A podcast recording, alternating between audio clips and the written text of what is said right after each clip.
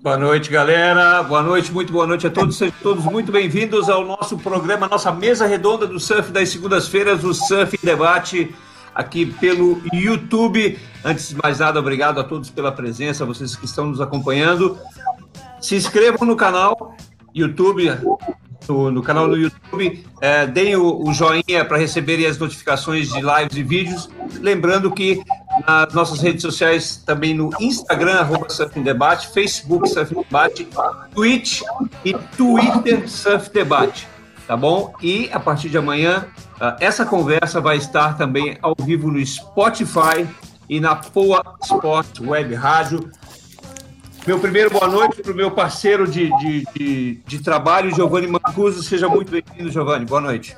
Boa noite, Klaus. Salve, salve. Outro time de peso. Outra segunda-feira pesada aqui, hein, meu? Ah, muito pesada, muito pesada. Muito legal essa galera aqui. Boa noite, William. Seja bem-vindo. Boa noite, Klaus. Boa noite, Giovanni. Fala, Marco, KK, Camarão. É, boa noite.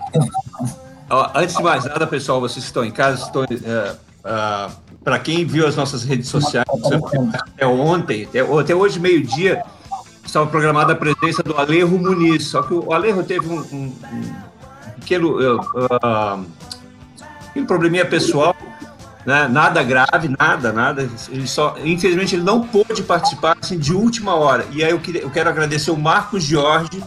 Eu liguei para o Marco, expliquei a situação e o Marco prontamente atendeu aqui. Muito obrigado, Marco, por estar aqui com a gente. Valeu, um prazer.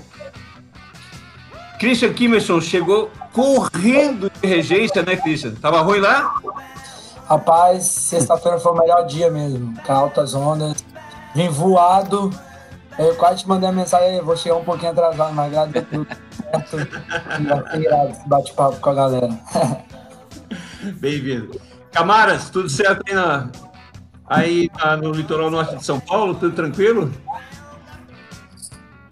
Tudo tranquilo por aqui, de boa.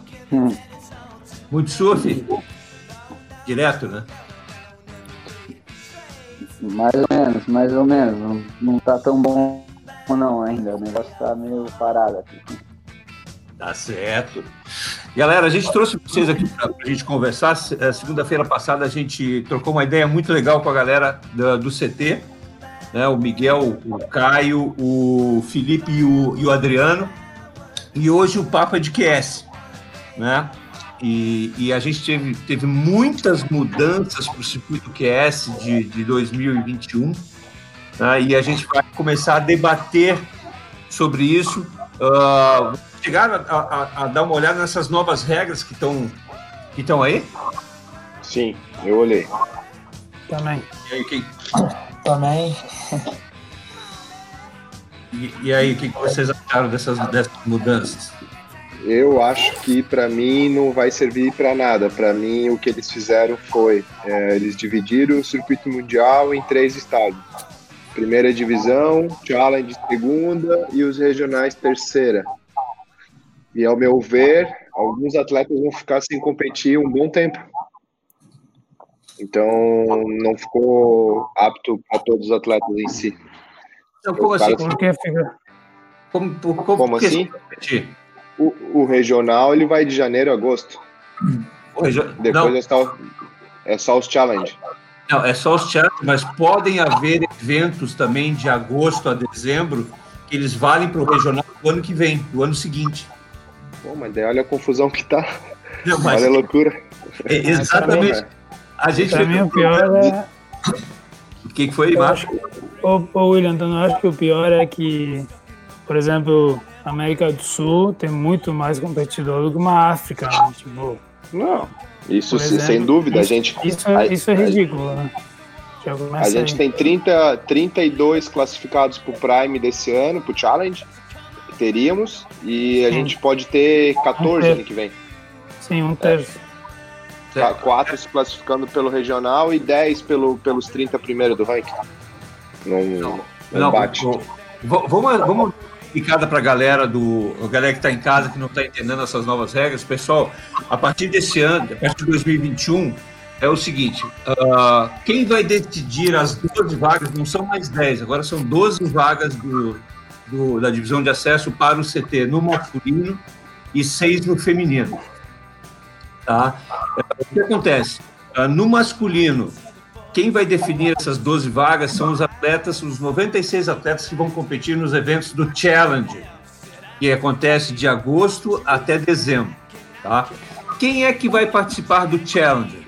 Vão participar os top 30 do QS, de, de, que vai ser realizado entre janeiro e junho de 2021, os 30 primeiros do QS Internacional, mais uh, 28 surfistas pelos escritórios regionais, pelas regiões, pelas sete regiões, quatro da América do Sul, quatro da América do Norte, quatro do Havaí e, e Polinésia, quatro da África, quatro da Europa, quatro da Oceania, é, sete regiões, né?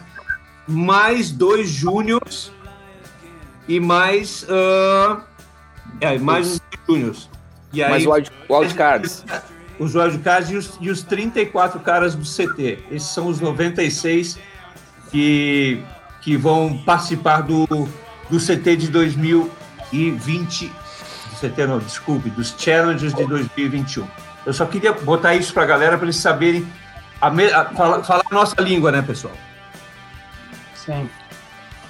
Não, e outra, né? Tu fala ali, os 34 do, do CT também vão ter privilégio de competir, onde, tipo, todos os atletas do CT, do, do, do, do QS, vão estar brigando por poucas vagas e os caras vão ter todo esse tipo de vaga ainda disponível para os caras entendeu? É, só, é, exatamente. Os 34 caras do CT, eles têm vagas garantidas no Challenge, né? E, e do QS, do QS sobem 30, né? Não estou contando aí os regionais, né? Que são quatro por região. Mas do, do, do circuito QS, os 30 primeiros. Tem, tem, tem um esquema também, tem um esquema também de que se 10 WCD não se inscreverem naquele Challenger Series, coisa que vai acontecer. Aí tem uma vaga para um wildcard que vai ser. que vai escolher vai ser quiserem, a WCL. Não, não, não, 10, é 10 vagas.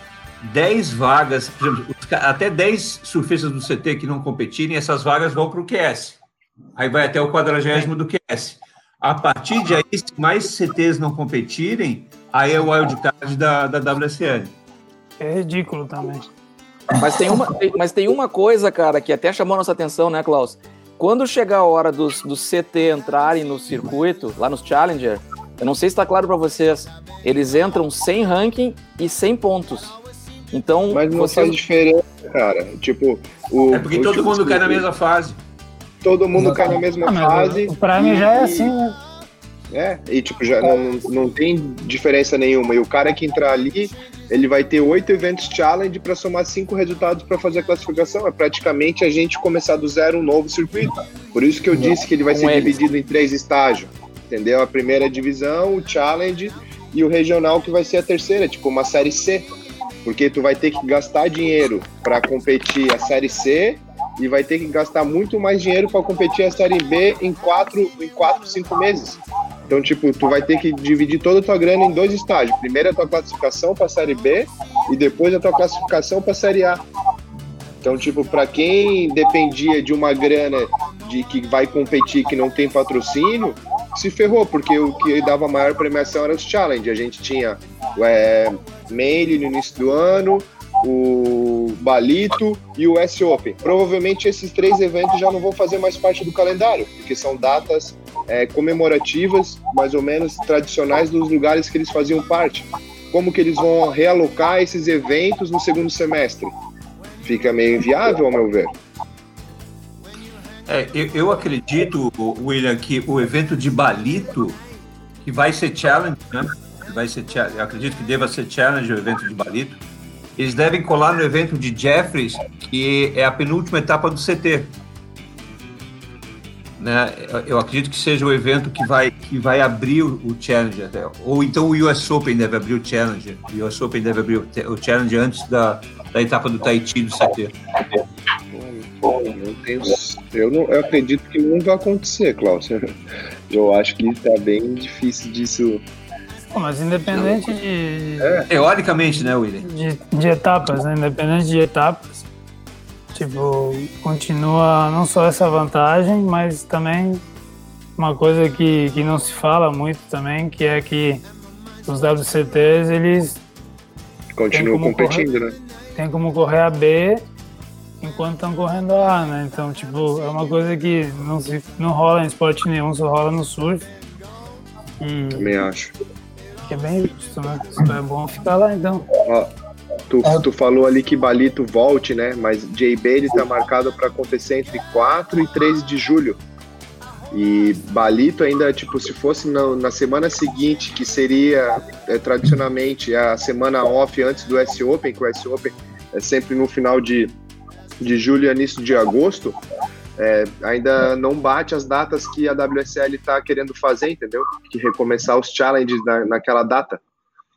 Então já fica meio fora de mão. Aqui, deixa eu dar uma olhada aqui um pouquinho. tem, tem uma outra aí? coisa, né? A gente não tá vendo nenhum aceno de, de regional pra acontecer também. Nada. Não tem, não tem nenhum. Tipo, eles só pensaram na primeira divisão, tudo na primeira divisão, todas as escolhas, todas as, as tomadas de decisões, foi tudo pensando na primeira divisão, tudo para dar, dar ênfase para os atletas do, do, do primeiro pelotão. E ninguém do QS foi consultado para nada, em nenhuma escolha. É, tipo, eu e o GC, a gente faz parte ali do, do grupo, cara, em nenhum momento a gente foi consultado sobre essas mudanças, sobre o que, que deveria acontecer para uma melhora, o que, que a gente achava, uma opinião, nada, cara, a gente não tem voz, o WQS ele não tem voz ativa dentro da, dentro da WSL. É, Eu não sabia, justamente te perguntar isso, William, se tinha alguém que, que era representante junto à entidade, que batalhava pelo, pelo, pelos, pelos direitos e pelos anseios né, da galera do QS.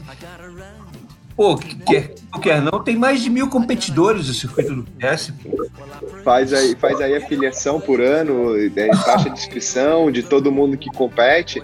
A gente é praticamente um banco da WSL. A gente sustenta de alguma certa forma é, Um várias seguro, coisas né? lá dentro. É, tipo, e o GC é o nosso representante do WQS e a gente conversa bastante assim sobre isso.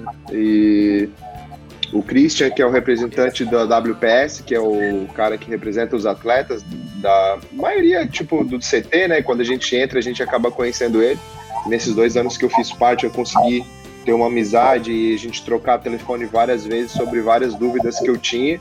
E uma das, das vezes que eu bati de frente foi em relação ao WQS mesmo, porque mesmo eu estando no CT, eu vi o quanto a galera do QS era, era prejudicada por falta de, de palavra, de decisão, e a gente está sempre em segundo plano.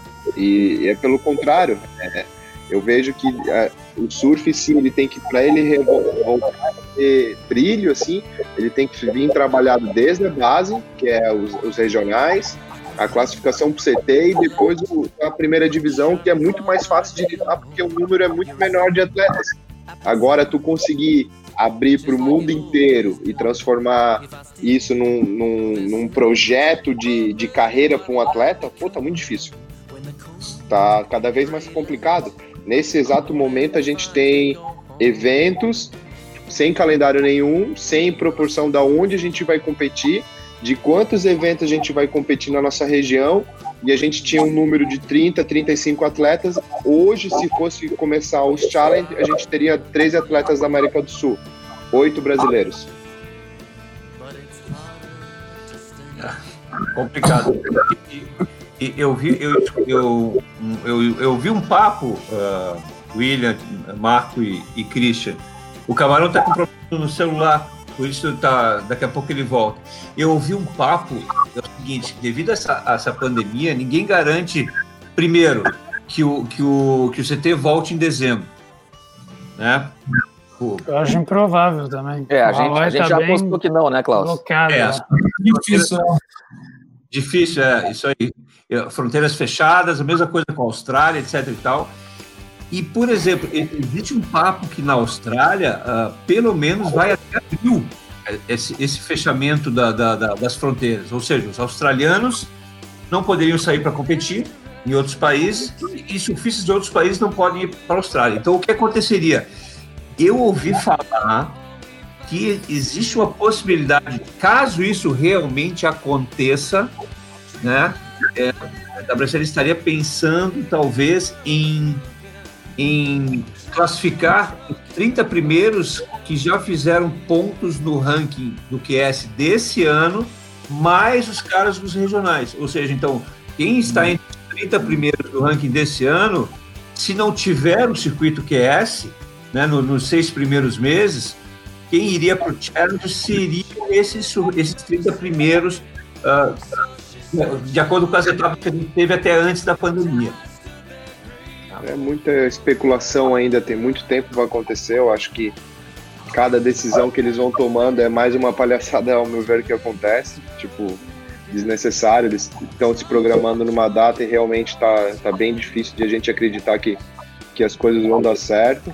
Mas a gente tem que esperar o próximo passo. Tipo, o calendário em si está muito difícil de acreditar que vai acontecer tão logo. A gente já está praticamente aí na segunda semana de setembro e o calendário geralmente sai em novembro, então os caras têm dois meses aí para reorganizar tudo isso, então vai ser paulado.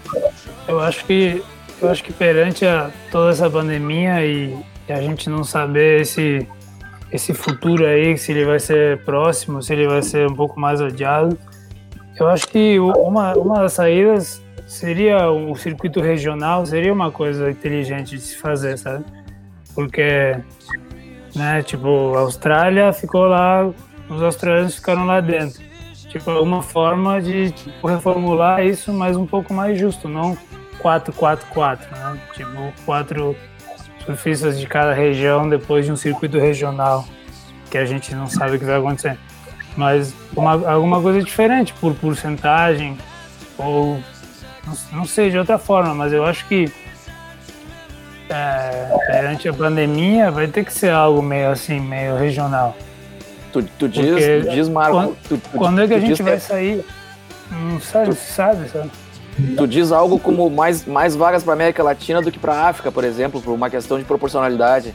Claro, com certeza. Tá é, os números. Tipo, Sim, o William acabou de falar que um terço do, do, do Prime, né, do Challenge, é sul-americano.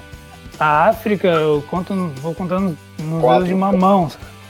Quatro é. ou cinco no máximo.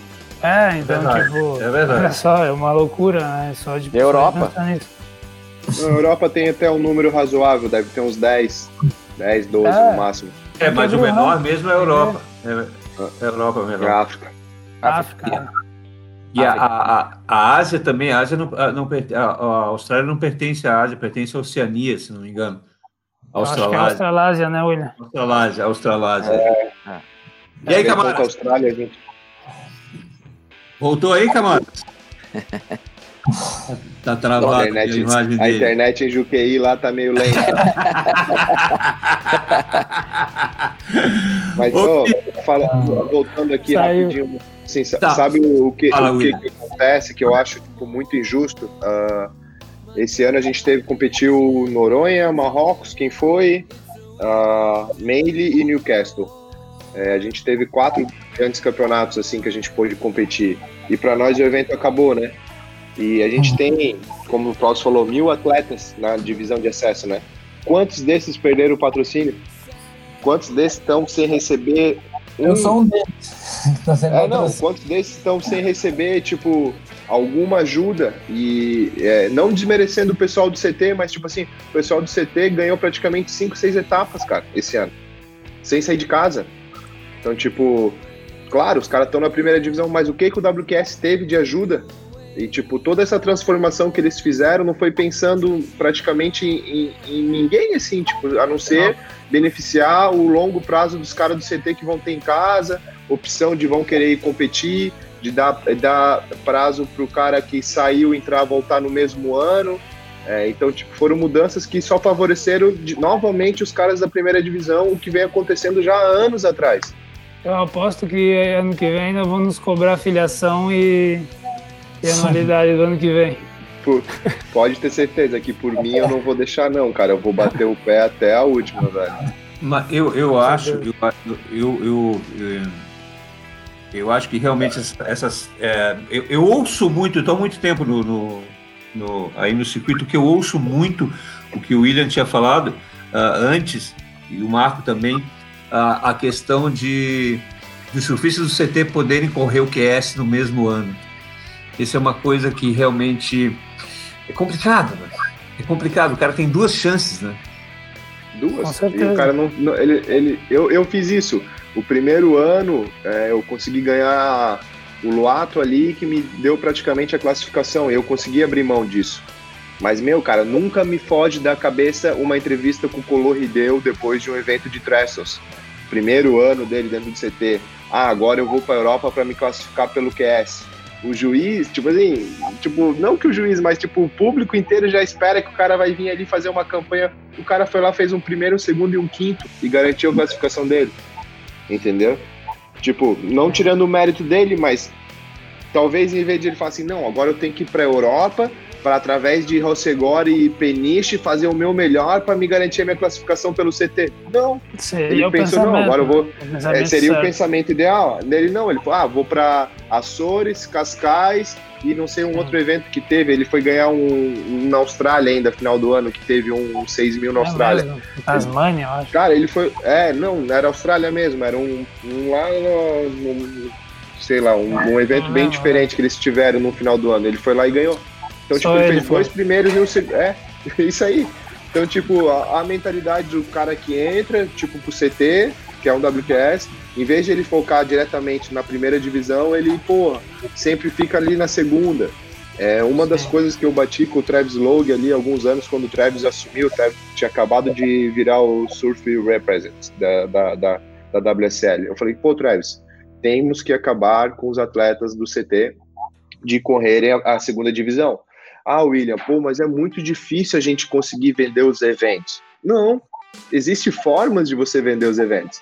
Os atletas sul-americanos são responsáveis de competir em seu país. Gabriel, Ítalo, Adriano, Filipinho, eles têm que pelo menos competir um evento dentro do Brasil para poder. Na sua região. Na sua região, para eles poderem vender esse evento. Os australianos o evento. na Austrália, os americanos lá nos Estados Unidos e no Havaí, e o, o resto é WQS. Tu abre mais vaga para novos talentos de outros lugares e você continua trazendo o público fiel do teu país para ver o teu ídolo, que é dali. Tu não vai precisar, tipo, o William vai lá correr Newcastle. A galera de Newcastle não tá nem aí para mim, entendeu? Agora, o Ryan Kalimann e o Julio Wilson, eles adorariam ver competir na cidade deles. É o que acontece. Só que daí eles tiram o ponto de alguém que está necessitando e a vaga de uma outra pessoa.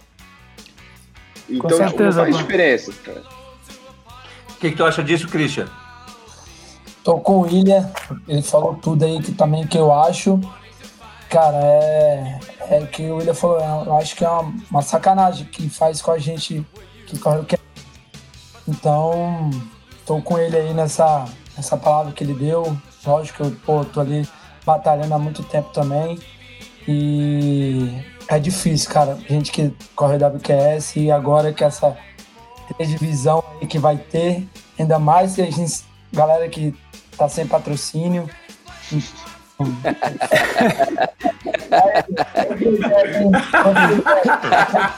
Chama o camarão, o camarão tá on já aí, galera. Tem que botar aí, botou. Qual que era teu número, Panda? Qual que era teu e agora, Camaras? Qual era teu número, Panda? 47. É o ah, Digite 47 Mas, cara, confirma. É, o, o, o, Camarão, o Camarão fez parte da mudança de 2010, 2011 junto comigo. É, e realmente se passaram 10 anos de lá para cá, né? Quando saiu do 48 pro 32 e realmente foi bem complicado, assim, cara. Foi a união dos ranks que os caras quiseram implementar.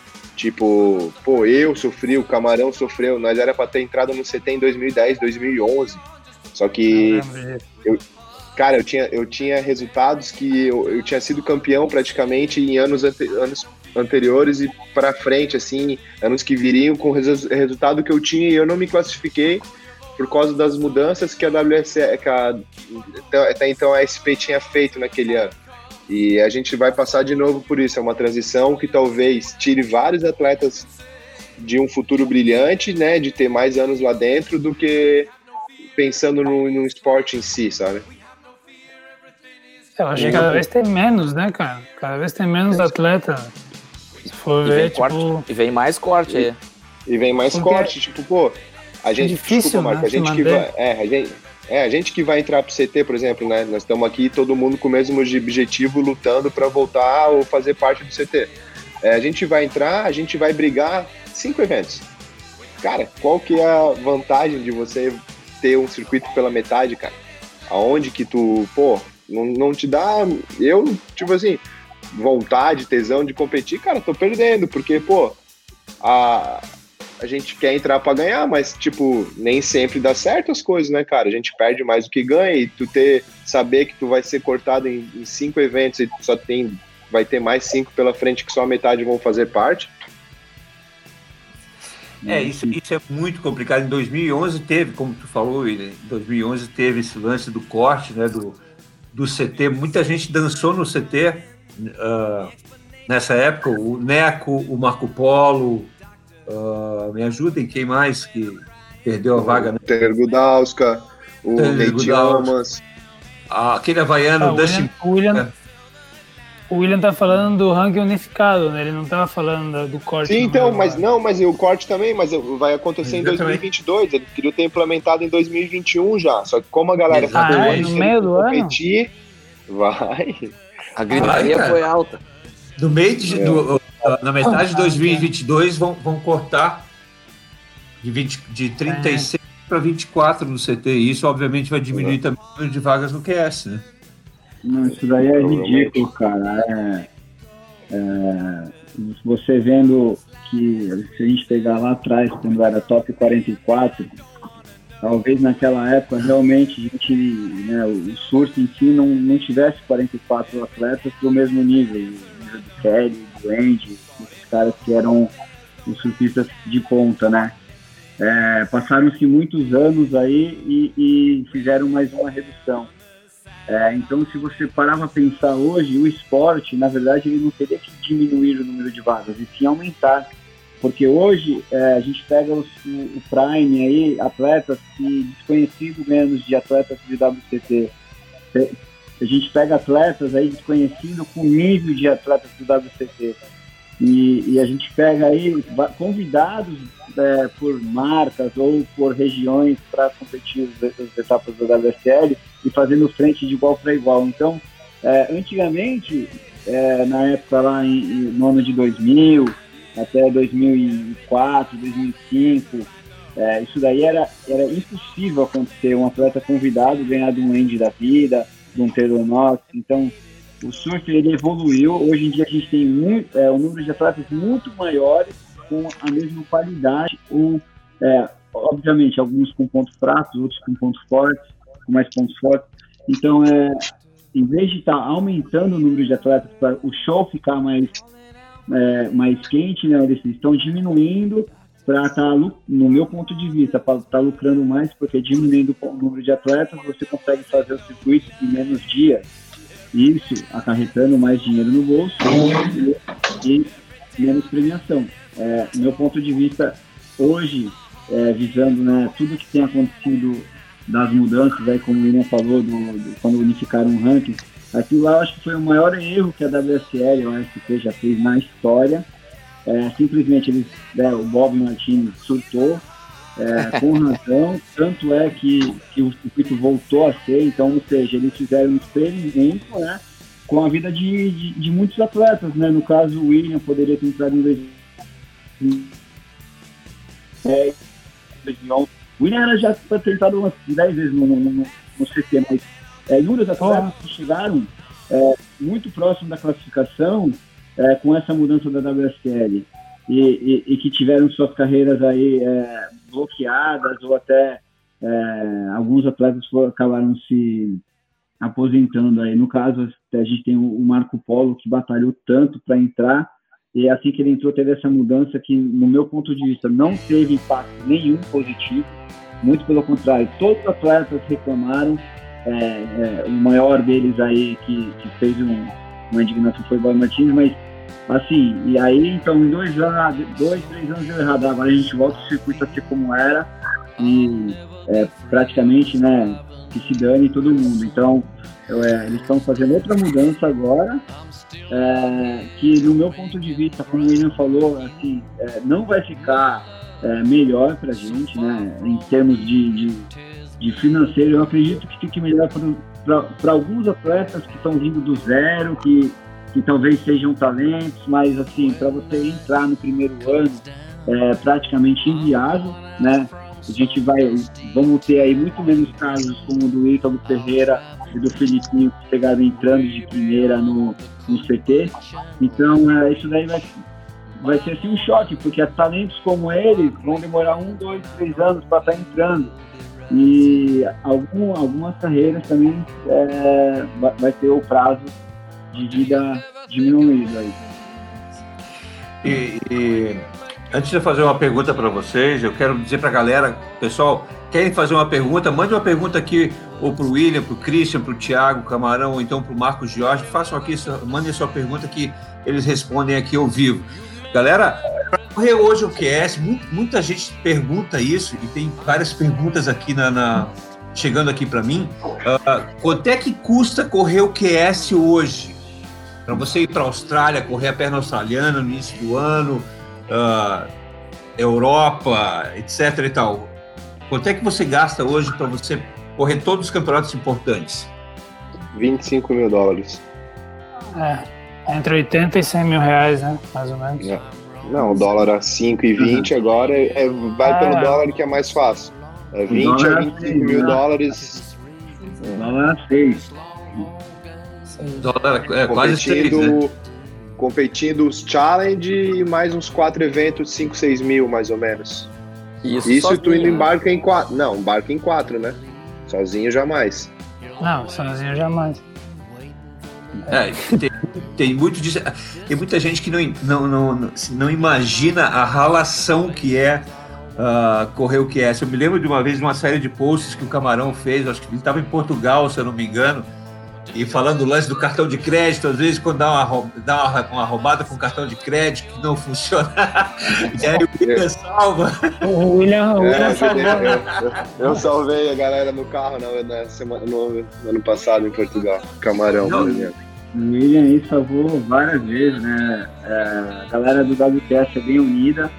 E, cara, isso daí é a maior assim, é onde que o atleta mais sofre psicologicamente. Porque quando ele cai no circuito mundial, ele tem que estar preparado para tudo. Ele pode ter dinheiro, ele pode ter cartão de crédito, meu amigo. Se der um, der um pifar, igual no meu caso, um pifou, né, que foi clonado, e aí eu tinha um reserva, meu reserva o falhou. Ou seja, eu tinha dois cartões para viagem, os dois falharam e dinheiro não aceitava. Ou seja, eu tinha dinheiro, não tinha o cartão para passar na hora, Fiquei dois dias no aeroporto esperando o William chegar para me salvar. Então, o circuito mundial ele te suga psicologicamente mais do que fisicamente. Então, é, é, é uma sugação assim que, por isso que eu digo assim para a maioria dos atletas que estão começando é, aqui da região onde eu moro, eu falo, cara, vocês vão entrar na WS, cara, trabalhem, façam tudo direitinho e se tiver condição, leva um coach, leva um pai, leva um parente, porque é, essas pessoas que vão te salvar realmente de certas roubadas e frustrações. Porque os amigos, eles vão te ajudar, obviamente, vão estar sempre ali, mas é diferente, cara. O tratamento de, de, de você estar tá viajando com técnico, com. Porque você vai estar passando a roubada com algum. É, algum amigo, algum parente mais próximo. Então, o circuito em si, ele é muito duro com as pessoas. Então, é, perante a isso, muitos atletas não conseguem classificar, por mais talentosos que sejam. É, no caso, vou citar um nome, Pablo Faldini, um dos maiores atletas que o Brasil já teve em termos técnicos. Faltou muito é, uma base para o Pablo é, alavancar mais a sua carreira. Então, isso daí é, a gente vê hoje assim que vem diminuindo, obviamente, né? que ele vem evoluindo, vem ficando mais profissional. E é isso aí. Uau. E. e... Maratona. Ah? É uma maratona. É uma maratona. É, é, porrada atrás de porrada. E tu só perde, né? Tipo, o QS ele é muito injusto, porque tu vai pra uma, uma perna de três, quatro eventos, cara. Tu não vai ganhar os quatro, brother. É muito raro disso acontecer. Então tu vai perder tu tem que recarregar energia pro no próximo tu ir lá e pô, sair do zero de novo e fazer o teu melhor e dali tu sair contente com uma performance ou talvez com um resultado e assim tu vai construindo ao longo do ano, né? Eu, eu, eu sempre lembro uma história, William e galera, que teve uma, teve uma vez, isso era 98, 99, por aí, teve um campeonato na Praia Mole, o Maresia, ou era um bongo, se não me engano, na Praia Mole. E, e teve a história de um atleta australiano, Shane Bevan, Shane Bevan, não sei se vocês Sim, chegaram a, é. a, ver. Cara, ele, ele, ele veio da Austrália para correr só esse evento. E aí ele teve problemas de conexão, teve que ficar um dia a mais no aeroporto nos Estados Unidos, se eu não me engano. Ele chegou no aeroporto em Floripa, ele me ligou, falou: Porra, acabei de chegar aqui. Eu falei: Cara, tua bateria vai correr daqui a uma hora. Sério? Ele, ele teve que pegar as coisas dele, fazer a aduana, pegou um táxi, chegou na Praia Mole, chegou na Praia Mole e, e, e por coincidência eu tava, eu tava indo pro hotel buscar alguma coisa, não sei. Eu cruzei por ele, eu falei, cara, tua bateria vai entrar agora. Ele pediu pro cara do táxi esperar. Ele tirou a roupa, pegou a prancha, passou parafina, foi, pegou a lágrima, entrou, perdeu, voltou, vestiu a roupa, voltou para o aeroporto e foi para casa. Cara. Uma, uma paulada aqui é. Só, Como? Que é, só acontece no QS isso, né? Tipo, é muita loucura, muita correria. Aconteceu várias vezes também de perder voo e já chegar, tipo, tocar e correr a bateria, a bateria quase começando. Pô, já aconteceu isso comigo em Açores também. Cara, perdi conexão e tal. Cheguei faltando um, duas baterias para cair a minha. Não cheguei lá morto, cansado. Não caí na bateria, perdi. Aquela, é aquela coisa que o Camarão falou, frustração, né? Você tá ali sempre treinando, sempre focar no objetivo e sempre tem esses atalhos, assim, sabe? Então acho que é, é doído assim o WQS. É, a galera que é mais experiente, o William, o Camarão, o Marcos, cara, eu tô começando agora, assim, já tem um tempo, mas os caras já são mais experientes, então sabe muito mais do que eu. Então, sempre quando eu tô perto, assim, tento pegar um pouco desses caras, assim, que sabem muito. Então é isso, assim, que eu tenho para falar um pouco, assim, sabe? Então é. é doído.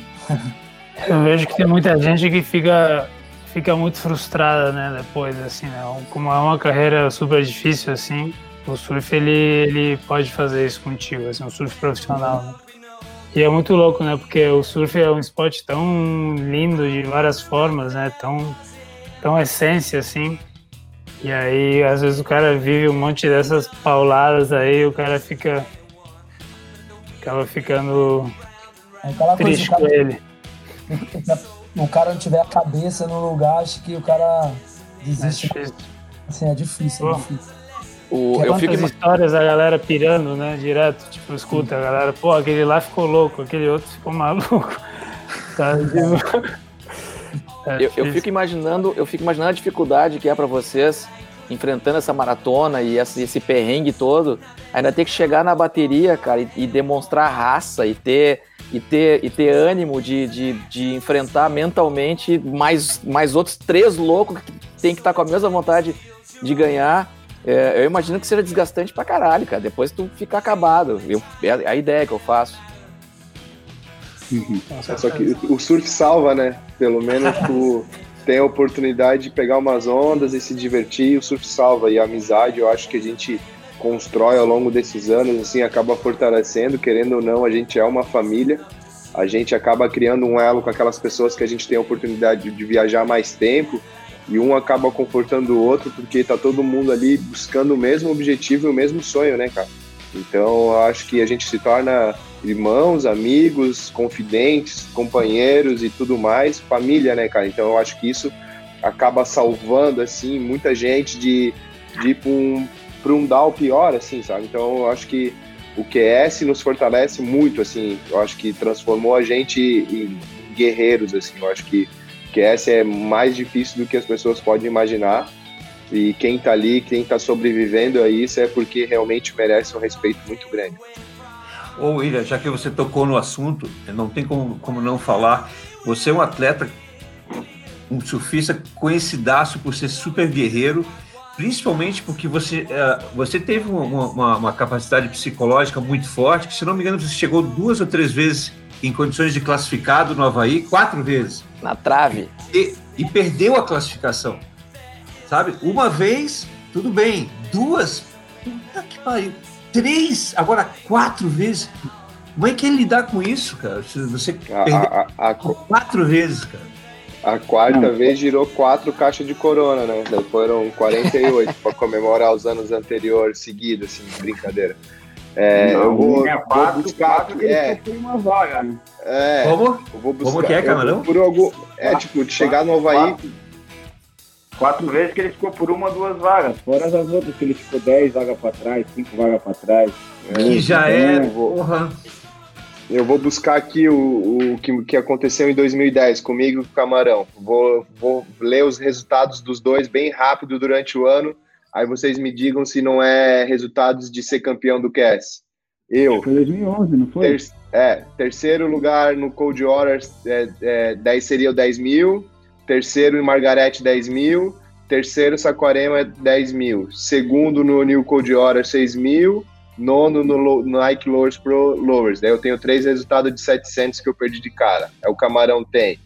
Terceiro no 10 mil nos Açores, terceiro no, no Lowers Pro, nono no S Open, terceiro num 6 mil em São Miguel, que foi, é, é, não, Zaraltos. Aí Kicksilver Brasil foi no Arpoador um quinto, Super Surf foi em Ubatuba um quinto, Aí quinto no, no New Code Hora e um décimo terceiro no Hang Loose Pro. Eu fui o 35 uhum. do rank e o Camarão 36. Eu fiz Isso no 19 rank unificado, né?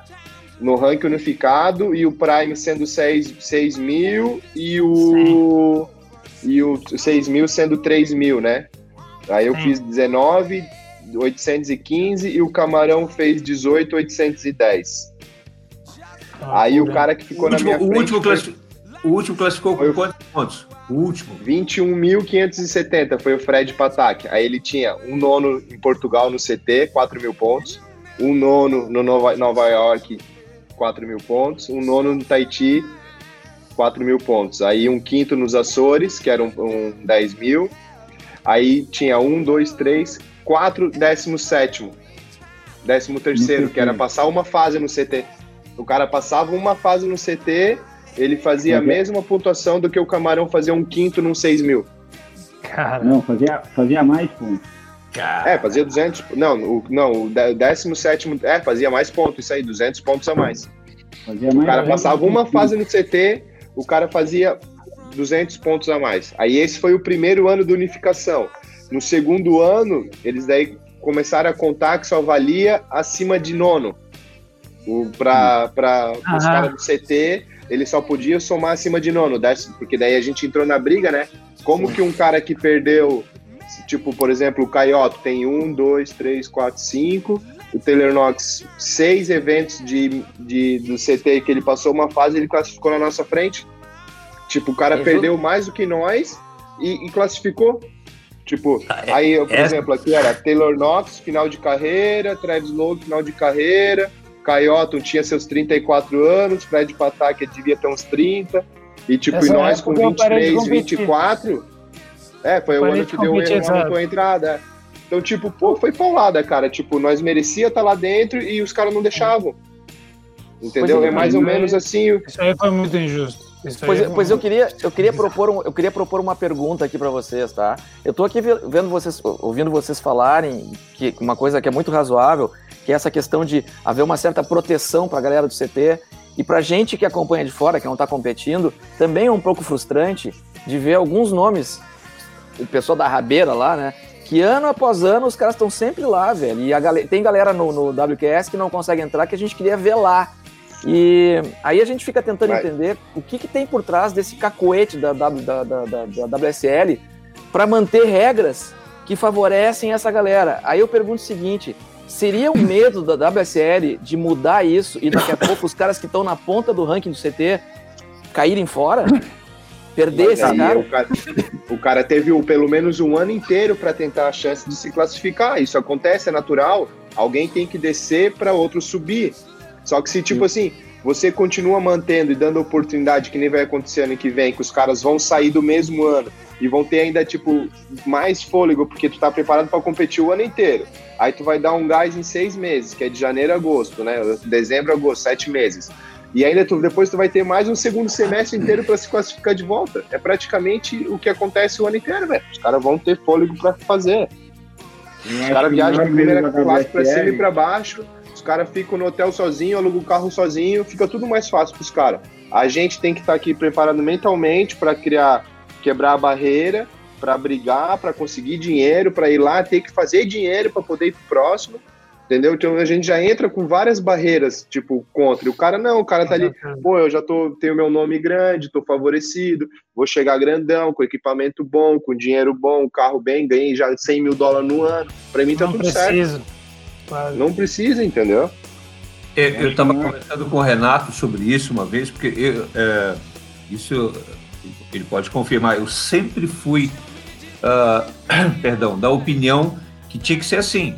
Você corre no CT esse ano, se você não se classificar entre os 22, sei lá quantos, você está fora, meu amigo. Ano que vem você tem que planejar sua carreira no QS, entendeu? Isso. Tem mil, tem mil surfistas famintos vindo aí atrás, sacou? Que querem o teu lugar. Se você não conseguiu garantir a sua vaga pelo CT, então sinto muito, você vai ter um ano para voltar através do QS. E aí claro, mesmo... eu, eu acho que o maior medo, o maior medo da WSL em fazer isso é as formações de ídolos, né? Eu acho que o maior medo que a WSL tem é de não ter é, ícones como teve o Kelly Slater, Indy Irons, é, hoje temos o Medina, Filipinho, Ítalo.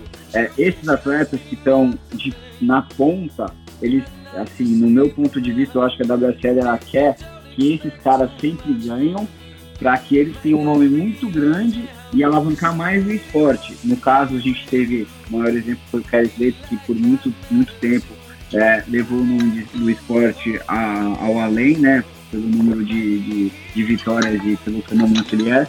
Mas eu acredito que hoje o maior medo da WSL é perder é, esses atletas é, de uma forma boba, sabe? Colocando direitos iguais 100%, isso daí daria, daria um, a chance ao azar, né? Esses, se esses atletas tivessem azar de mal em um ano, eles estariam fora.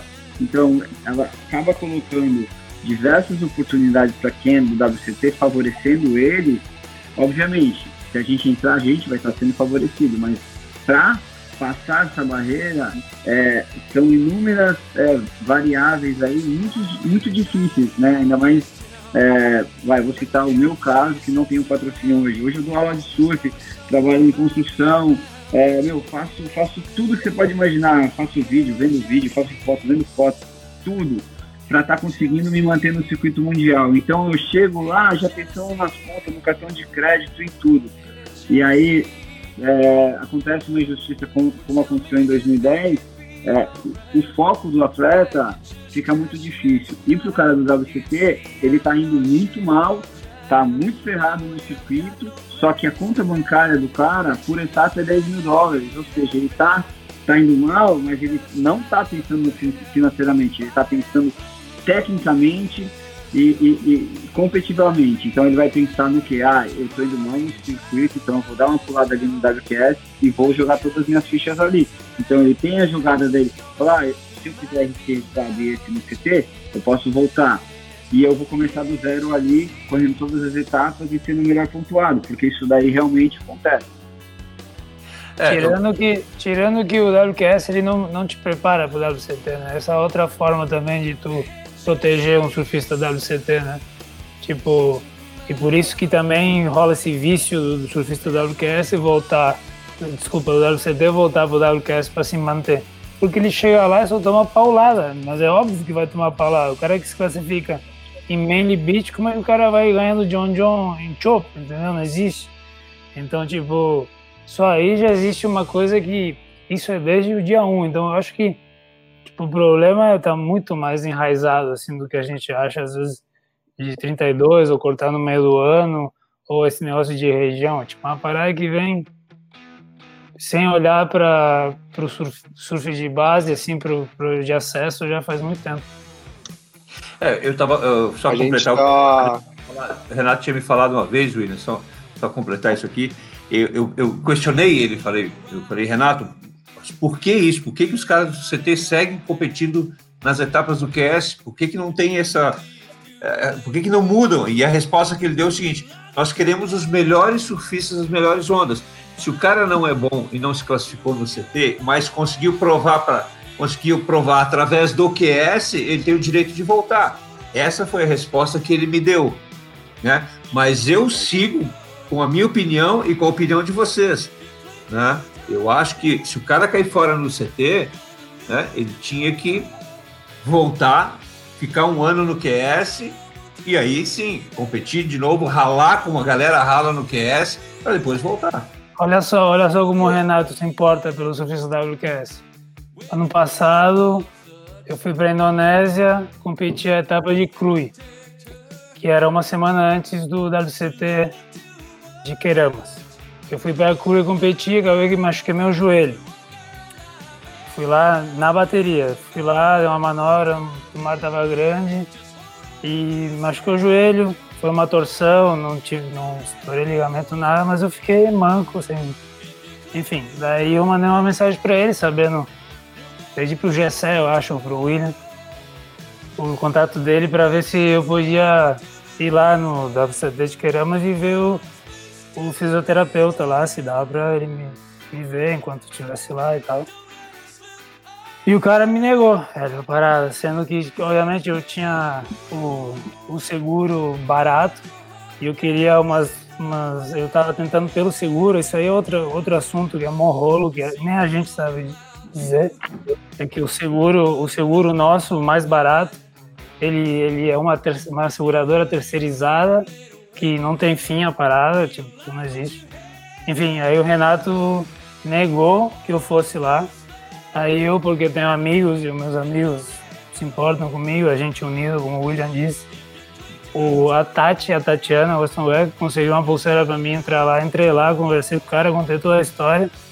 Aí o cara me atendeu lá durante todo o campeonato e, e me ajudou bastante. Quem é, quem, é que te, quem é que te ajudou? Que entrou lá no campeonato, quem é que te ajudou? O, o fisioterapeuta lá, o. Fisioterapeuta. É, mas se fosse pelo Renato, ele tinha, tinha me negado o atendimento. O- Quem ajudou ele que eu ia falar, foi a Tati, né? Essa Uma história é feia, eu nunca, contei, eu, nunca, nunca contei pra ninguém. Essa história eu tô contando pra vocês porque tô afim. contando Uma coisa contando que- pro mundo. é. Contando pro mundo. tipo Só assim, pra, o, você- só pra circuito, dar um exemplo, só pra dar um exemplo da realidade. o circuito sempre foi chamado de Dream Tour, Dream Tour né? O, o circuito dos sonhos. É, O CT, né? Então é, então é, só que daí como, como a gente vai se classificar, que nem o Marco estava citando, né? É, o, o QS ele é voltado hoje em dia para lugares que patrocinam eventos grandes. Só que esses eventos grandes eles justificam a, o, o, o valor pago de premiação. Só que passa ano, o WQS diminui a premiação, aumenta a taxa de inscrição, né? Então, tipo assim, uma das coisas que te move, para além de, do fator de você ser, de querer competir, da, da paixão pelo esporte e, e o tesão que você tem de querer ser atleta competidor, é buscar ondas boas, né?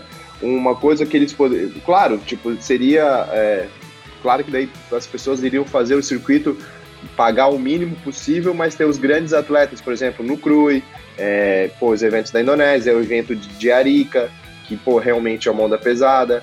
Tipo, eventos com, com Maldivas deveria voltar, com eventos com ondas de realmente de qualidade, tipo, internacional, que nem a gente buscaria no CT em uma semana, né? E dar um status, é, talvez dobrado para esse evento, tipo, pela qualidade da onda, entendeu? Buscar algo assim.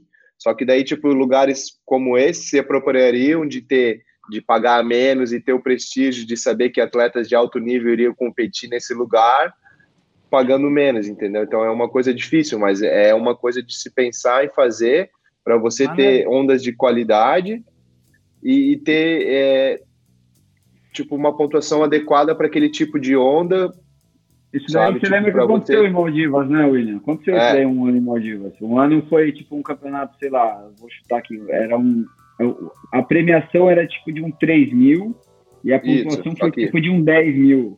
Foi o que aconteceu. Eles avisaram e fizeram assim. Então, é, nesse evento, cara, a gente ninguém reclamou porque a gente estava competindo em altas ondas, ganhando menos, mas todo mundo ciente já que ia ganhar menos. Então, é, às vezes não é nem o dinheiro, porque assim tudo é hoje em dia é muito focado no dinheiro. Porém, algumas situações, ainda mais falando com os atletas, e, e, e acaba tornando viável fazer em ondas melhores, pagando menos. Não sei, isso daí é, é de se pensar, de se conversar. Foi o que aconteceu uma vez nas Maldivas. A gente foi competir nas Maldivas num evento de 10 mil com a premiação de uns 5 mil, talvez. E foi alucinante, foi, foi legal. Assim, lógico que não era um evento de premiação mínima, mas também não era da premiação máxima. Mas foi alucinante. É, eu, William, acredito que o Miguel, o Marco também, todos nós estavam lá e a gente competiu e, e é, foi um evento marcante que ninguém reclamou. Teve essas condições de dinheiro? Teve, mas rolou e foi alucinante. Essa, essa, é uma, essa é uma ideia bem boa. Essa é uma ideia bem boa, Camarão. De, de, de ter, por exemplo, o evento de Arica, né? que todo ano dá altas ondas, dá altos tubos. O Marco já fez uma final lá, né, Marco? Com, com o Gessé, uhum. se não me engano, né, Marco? Uhum. Gessé. Pô, aquele ano tava, teve um, no, no, meio do campeonato, você lembra que, que, ficou tão grande que começou a quebrar para a direita? Você ah. lembra, Marco? Pô, acontece e, todo o campeonato quase. Mar gigante e altas. Esse é um dos campeonatos, Camarão, que talvez se encaixasse nessa ideia. A premiação um pouco menor, mas devido à qualidade das ondas. E prepara um para você ter, né? E prepararia ah? e prepara para você ter. Nível de preparo para você ter, né? E não, uma onda fascinante, é. A, a onda cinco estrelas. Maldivas seria uma, Arica seria outra, Tresso seria outra, é, tem a J-Bay, tem inúmeras ondas que eu acredito que os atletas é, é, se mobilizar, é, aceitariam essa proposta da WSL, entendeu? É, é, de se pensar. Christian, Christian, que onda tu acha que pode ser, Christian? Uma, uma onda, o, pagar menos de premiação, mas, mas pela onda valer mais? Regência não vale. Regência não vale. Quem dera, era um sonho, velho. Nossa. Ele ia falar isso. um Trestles da vida, né? Tive a oportunidade de competir uma vez, mas era o último que rolou da Oakley. Acho que Trestles valia muito a pena. Divas eu nunca fui. Acho que essas ondas aí que poderia voltar do jeito que o Camarão foi aí. Premiação um pouco, mas o ponto a mais, né? Tipo um 10 mil, assim. Ah, eu tô só escutando os caras também. Os caras são muito experientes, sabe, né, Klaus? Então eu tô aqui também pegando aprendendo. Falando muito, aprendendo, exatamente. Os caras são demais. Pô, mas né? eu tenho, tenho muito para ensinar também, né, Christian? Ah, tá aí na estrada aí faz tempo. quem, quem tá falando é, como Não é tão novo assim, não, né? Essa barba aí. Mas vocês estão são mais experientes do que eu, entendeu? Então eu tô por isso KK, KK, tu já me colocou em combination, KK, tu já me colocou em combination. ô, ô, Christian, ô, Christian, o que, que é melhor? O que, que é melhor? Prestons ou Regência? Caraca, velho. Pô, esse me quebrou, né, velho? Pô, Prestons tem seu. Tem o seu lá, né? Mas Regência em casa, né? Poxa, um dia. Pô, né? Pô, reg... Óbvio que todo, todo, todos os lugares têm o seu dia, né? É, Mas eu, nesses dois últimos anos, o que eu tenho visto de onda de tubo em regência, sacanagem. Caraca, igual. Onda, altas ondas. Eu tava aqui, a galera tava aqui, eu tava conversando com ele que eu, eu nunca vi, tipo, uma semana dando onda direto lá, porque essa época todo mundo tava viajando, então nem sabia que dava todos os dias, assim, direto, regência. Então, esse tempo aí que a galera tá em casa e não tá tendo campeonato, tá tendo, eu tenho, tô tendo mais oportunidade de ir pra regência surfar. Cara, é tanta onda, é, que isso, é incrível. Uma semana de onda sem parar, tubo, e tô esperando o Camarão, o William, Marquinhos, tudo vir pra cá pegar essa zona também, bro. o William já veio, o William já veio, mas não pegou tão clássico, né, William? Não, tava, tava bom, tava bom. o, o, o Christian tocou num assunto interessante nessa época que a galera tá sem campeonato, né? Então estão surgindo alguns surf treinos, né? Eu vi que o Camarão da, da, tá agilizando. O William também tá, tá correndo com a, com a galera ali na. É na Praia Mole, William? Isso, o Marco também faz parte, é a galera Marco da também, né? do Grilão. Já veio, pô, já veio o Miguel, já veio o Samuel, o Ian Gouveia, a Iago, o Lucas Silveira, Marco, eu, Matheus Navarro, Vitor Bernardo, o Matheus Erdi, o Wallace Vasco, o Léo Casal, João Godoy, molecada ali também de Floripa ali tá treinando bem forte também, o Caetano Vargas, tem uma galera, dá umas baterias ali acirrada, cara. Lucas Silveira, tem Pô, dado pelo- umas pauladas ali de vez em quando. Pô, Amanhã tem. Pelo, pelo nível que tu falou aqui da galera, pô, é um campeonato. Porra, é final de QS Prime, de Challenge, né? Pô, o William ganhou. O William Quando foi que tu ganhou, William? Semana passada É, ou na duas- outra? É, duas semanas atrás. Pô, bateria homem a homem, casca grossa, contra o Iago sinistro. Power, Power Surf ganhou, saiu gritando. "Ah, Só não te levantamos porque tu não tá tão fino assim ainda, né? Estamos treinando pra isso mesmo aqui. Estamos treinando. Foi, lá- foi alto assim na boa. Não, o primeiro WQS, primeiro WQS que o Marcos Jorge ganhou, eu levantei ele, fiquei três dias com dor nas costas, velho. Já passei, já passei por isso também. Fui fazer a perna europeia com o cara de quatro campeonatos, o cara me ganhou dois, velho. Me quebrei. né? Ô, Camarão, como é que tá funcionando esse surf treino aí no, no litoral? Ah, cara, o surf treino, a gente, lógico, a gente é, se espelhamos um pouco, assim, quase que 100% no grilão, mas já acontecia aqui, quando eu, quando eu era amador, o Marcelo Aguiar fazia junto com o Wagner Cook, então era, já, já era um negócio que existia e que foi, que foi abandonado, né?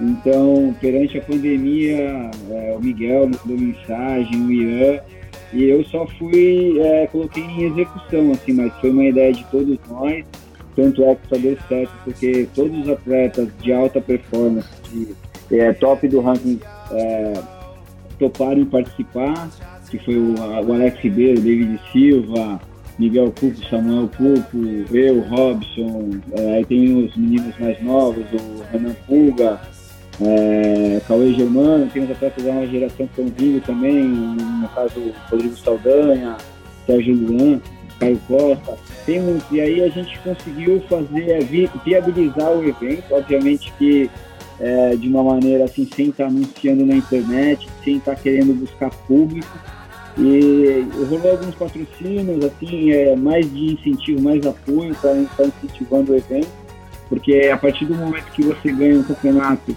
contra o Miguel Cupo, Alex Ribeiro, Vitor Bernardo, esses caras, é, você quer ganhar alguma coisa, não só chegar em casa e falar, pô, show de bola. Então, é, é gratificante você ganhar desses caras e ainda levar um kitzinho para casa.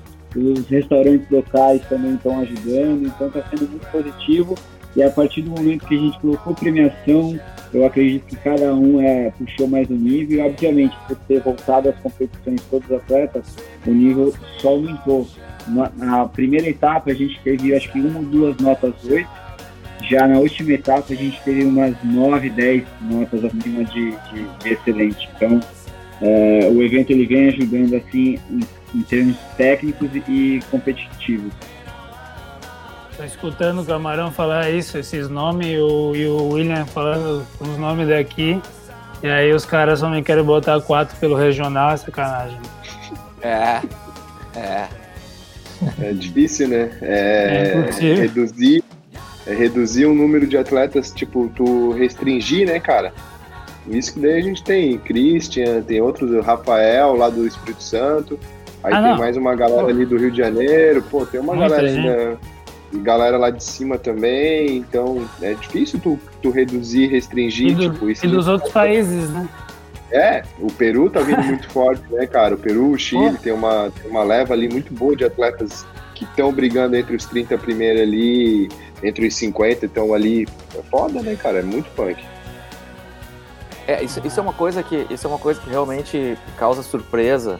Eu não consigo entender, vocês provavelmente entendem menos do que eu, é, por que, repito, por que esse cacoete da, da, da WSL de tratar a coisa dessa maneira? Porque se a gente encarar, se a gente olhar pelo lado de que é uma empresa privada, vocês são um produto dela, é, é difícil de compreender como é que ela deixa de lado o produto vocês são responsáveis por, pela base, né? Quer dizer, se, se vocês começarem a desistir ou se sentirem desestimulados, o produto começa a diminuir, porque o CT não vai, aquela galera que está no CT agora não vai durar para sempre, né? Quer dizer, quem está lá em cima lá, eles, a... eu acho que eles acham que acho que acho que sempre vai ter esses atletas vindo toda hora, toda hora, toda hora, mas eu acho que posso estar enganado, começam a vir menos aos poucos. É o estímulo, né, cara? É o estímulo. Prime, primeiro, porque é muito caro e, tipo, cada vez menos as marcas querem fazer, criar um atleta, né? Tipo, cada vez mais querem criar, pegar uma coisa mais pronta. Pronta. E aí vai ter, vai ter dois tipos de atleta, o, o estrelinha e o rico. E aí, tipo, aí tu vai limitar todos os guerreiros que é 85% de, do resto, entendeu? De nós. Então, então eu acho que vai diminuindo. Tipo, eu olho para a geração nova de hoje em dia que, pô, são surfistas de primeira, né? Tipo, pô, tenho que falar, estão surfando muito. Mas não sei, de repente naquela idade ali, na, no, na nossa geração, eu acho que de repente tinha mais gente. Me arrisco a dizer isso. Tinha mais gente? Me arrisco porque, a dizer isso. Porque a gente, a, gente, a gente tinha um circuito que a gente seguia, né? É, a gente tinha lá você tinha que ser campeão brasileiro, tinha que ir para o Mundial Pro Júnior, é, tinha que fazer parte do, do Super Surf, do circuito brasileiro profissional, aí você conseguia ter títulos e dali, tipo, cara, essa questão da competição em si, ela era te motivava muito, né? Hoje a gente não tem campeonato. Sim. Qual que é a referência para um campeonato de 18 anos? Pô, Pro Júnior, tem uma etapa no Brasil. Cara, Sim. é piada, entendeu? Não, então, gente, tipo, a gente é, tinha no ano época... um circuito, é, tinha Isa, tinha o brasileiro amador, que o Júnior era pedreira, tinha o, a classificação para o Mundial Pro Júnior. Eu nunca fui para o Mundial Pro Júnior. Eu não fiz parte disso. Mas era uma das minhas metas. Sim. Entendeu? Tipo, eu nunca fui, eu participei, eu comecei a correr o Pro Júnior com 15 anos e, e, o meu ainda foi até 20 anos. Então, tipo, eu não fui parte. Eu não fiz isso. Só que era uma obrigação para um né? atleta ser profissional fazer parte. Era o foco, até os 20 anos do... era o é, foco, né? era o foco para nós, era o que nos motivava a virar surfista profissional, era o Pro Júnior, para daí a gente conseguir ter uma vaga no QS e pum. Aí é isso que falta assim para a nova geração. Outra coisa, é em questão por que a WSL bater tanto nessa tecla, né? Ah, a gente não consegue ter voz ativa. Eu fiz dois anos parte das reuniões, todas as reuniões que a WSL fez durante os dois anos eu fui, todas. E eu abria a boca, por mais, por mais que o meu inglês seja meia boca, eu abria a boca e falava. A gente não era escutado. Ah, não era ouvido. que anotava, é, não era ouvido. Fazia que anotava, o assunto morria. Nunca mais era lembrado. Ah, é, e quem realmente tem a voz ativa para discutir, bater de frente, é, criar um, um, uma não confusão maior, não faz, porque ele está praticamente focado em ser campeão do mundo, brigar pelo dele, se para ele lutar por campeonato, ele vai lutar por um, uma premiação maior, por um talvez um período de espera maior e para ter mais grana na conta, só isso, entendeu? E é assim que funciona. Já vem lá desde o Kelly, já vem. Aí quando acontece o fato de, ah, opa, tá começando a apertar para nós, aí eles levantam a voz e começam a falar, não, agora a gente quer que mudança, que não sei o que lá. E principalmente os australianos, eles conseguiram se reunir é, das conversas que eu tive com a molecada, de, com a galera de antigamente, nessas épocas, dessas mudanças de 2010, eles conseguiram implementar o que eles queriam, os, os australianos, porque eles eram mais unidos, entendeu? Eles queriam e batiam de frente e conseguiram ativar esse ano. Essa mudança aí praticamente foi todos os australianos que fizeram, essa de 2010, 2009. Então, tipo, falta isso, né? É, a, gente, a gente do QS é muito unido, a união que eu vi assim de os brasileiros muito grande foi em relação ao evento de Margarete, quando foi cancelado lá em questão do Tubarão. Foi uma das poucas vezes que eu realmente vi todos os brasileiros terem a mesma opinião formada em relação a alguma coisa. Uh, nas reuniões, cara, poucas, poucos atletas foram, tá? Poucos. Os caras realmente eles só iam quando era obrigado, principalmente na primeira reunião do ano. E numa dessas foi com o Mineiro bateu de frente em questão do julgamento, é, querendo que o.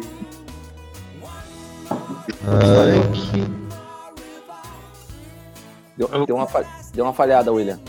Não, fala, não, falha, William. Alô? Aí, voltou. É que meu, acabou minha bateria do fone. Repete do Mineiro que você estava falando. É, o Mineiro foi o único cara assim que eu vi realmente é, bater de frente com os caras em relação ao julgamento no, no primeiro evento do ano do, de 2018. 18. Ele questionou o Fritamo que ele queria um, um ranking dos juízes para ter uma ideia de quem foi o melhor juiz durante o ano e quem foi o pior. Daí ele falou: ah, a gente tem essa lista. Tá, mas por que, que ela não vem a público?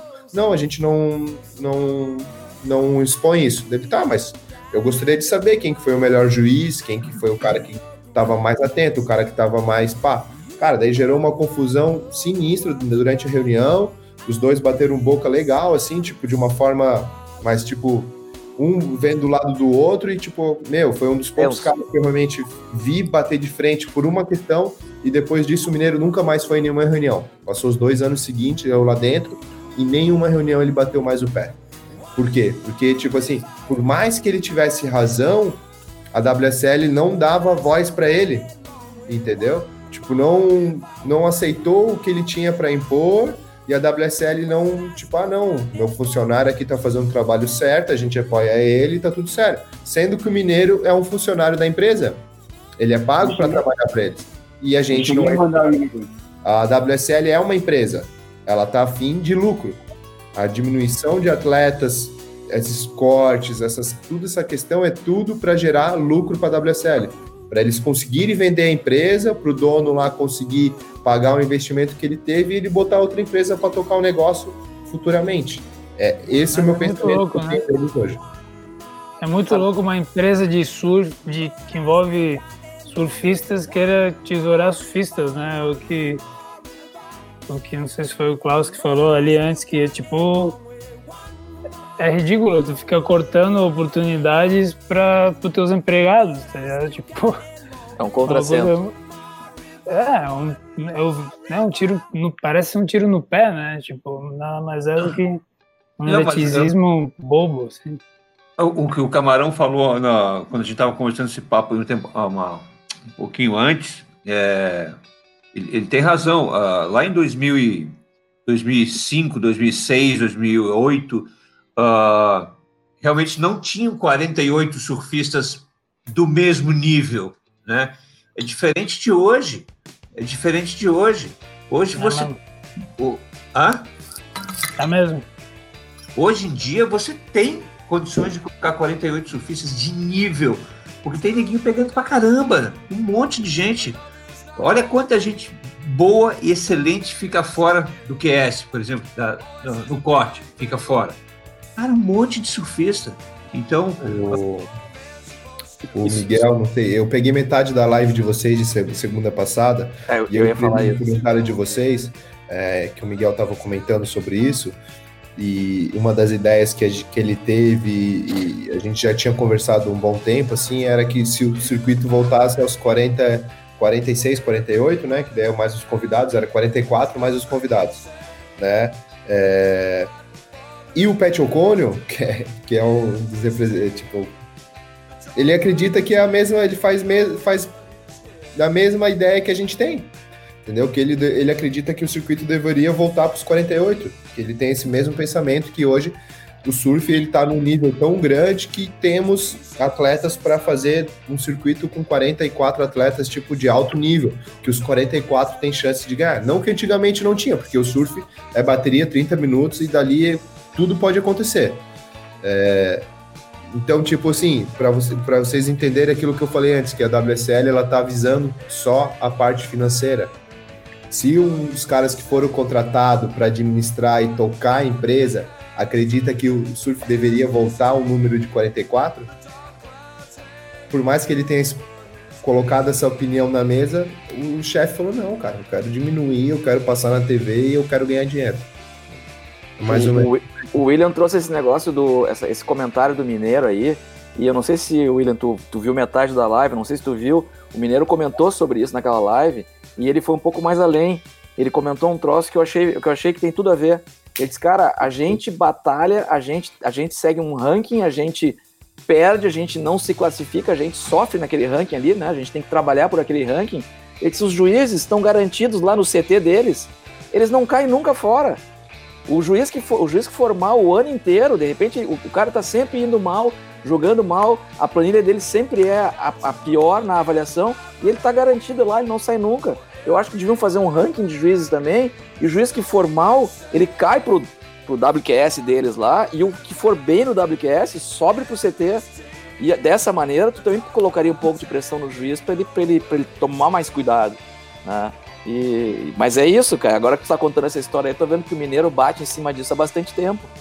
É, eu montei um e-mail, eu montei um e-mail ano retrasado, ano passado, não me lembro muito bem a data, é, pedindo exatamente isso daí. Teve uma bateria que eu fui muito mal julgado, é, na qual eu, eu montei um e-mail e mandei para o Renato e para a série inteira, para os principais representantes, dizendo do ranking dos juízes, solicitando o ranking de juízes, câmera na sala de juiz, onde somente o membro da WSL tem acesso. Por exemplo, se tem quatro atletas nessa bateria, esses quatro atletas eles podem assistir e escutar tudo que está acontecendo na área dos juízes. Porque aí passa transparência para a gente, a gente sabe o que foi falado, o porquê que não foi a nota. E não no caso, é, no caso eu fui injustiçado, fui lá falar, eu falei com o Red Judge, eu falei, cara, é, olha só, mano, ah, eu acho, eu acho que é realmente você teria condições de passar, ou eu acho que não. Então eu falei, mas vem cá, pelo sim, pelo não, você me deu a nota? Não. E por que, que eu tô falando com você? Então o protocolo da WSL é errado, porque você é julgado por cinco pessoas e essas cinco elas não falam com você, você não sabe a opinião delas pela nota, você vai falar com um cara que não te julgou. Então já começa o erro, já tá aí. Por que, que a gente hoje, no sistema de hoje, com replay, com tudo, a gente mantém o Red Judge? Esse Red Judge, ele não tem que existir mais. Esse daí tem que ser anulado, porque é um cara que tá ali. O Red Judge, ele julga? Não julga. Ele, ele pode opinar? Não pode opinar. Ele pode manipular? Não pode manipular. Então, qual que é a função do Red Judge? É falar assim, a sua nota tá muito baixa, a sua nota... Tá manipulando. Então, eu não vejo... É progresso no quadro de juízes, no sistema de juízes. Eu só vejo progresso no surf, na técnica. Agora, eu acho que a WSL parou no tempo na questão de julgamento, porque hoje a gente pode, é, hoje a gente tem replay de surf, tem replay disso, tem é, regras, tem tudo muito acessível. Por que, que o, o surfista profissional não tem acesso ao que acontece na, na área do juízo? É, um dos exemplos que eu falei, eu falei, não, coloca isso daí. Ah, mas aí vai. É, imagina se o cara faz um, um vídeo e, e, acaba soltando na mídia. Eu falo, cara, transparência. O juiz que estiver ali julgando, ele tem que saber que ele está fazendo o trabalho dele de uma forma justa. Se ele for justo, não tem escândalo. E é isso, cara. Se o cara for profissional, tiver ali ah, é, com todas as, as qualidades para estar tá julgando e para estar tá ali participando do quadro de juiz, ele vai estar ali, não vai ter nada, não tem escândalo. O escândalo só acontece a partir do momento que roubam, que erram.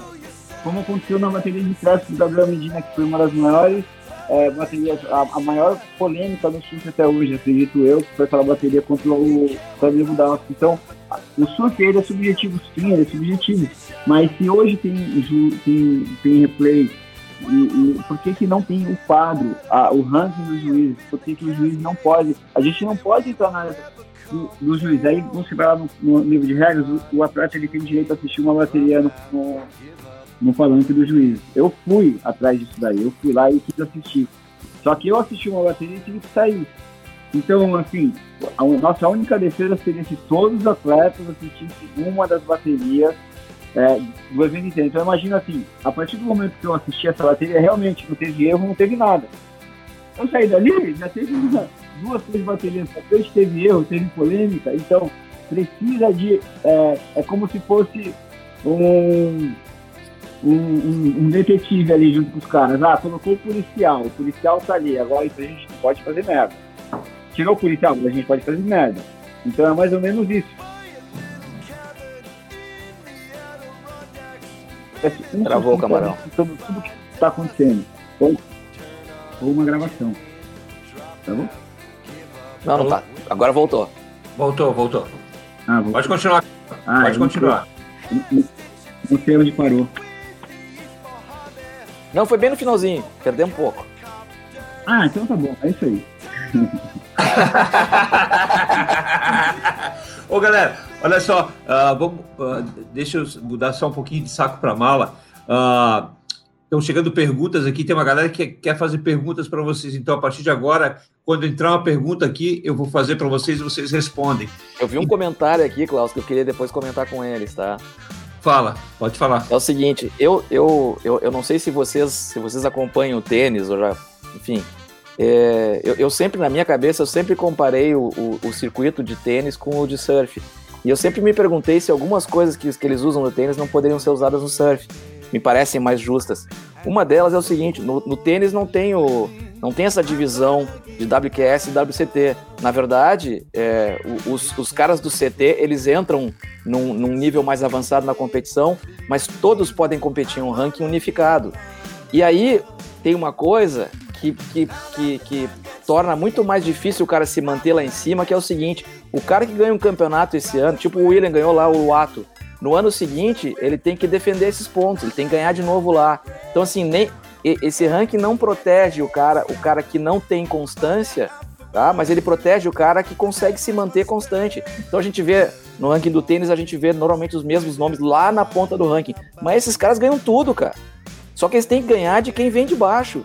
E ontem, inclusive, o Djokovic foi desclassificado lá por causa de uma confusão que deu no US Open, mas ele perdeu para um cara que está lá no décimo lugar no ranking.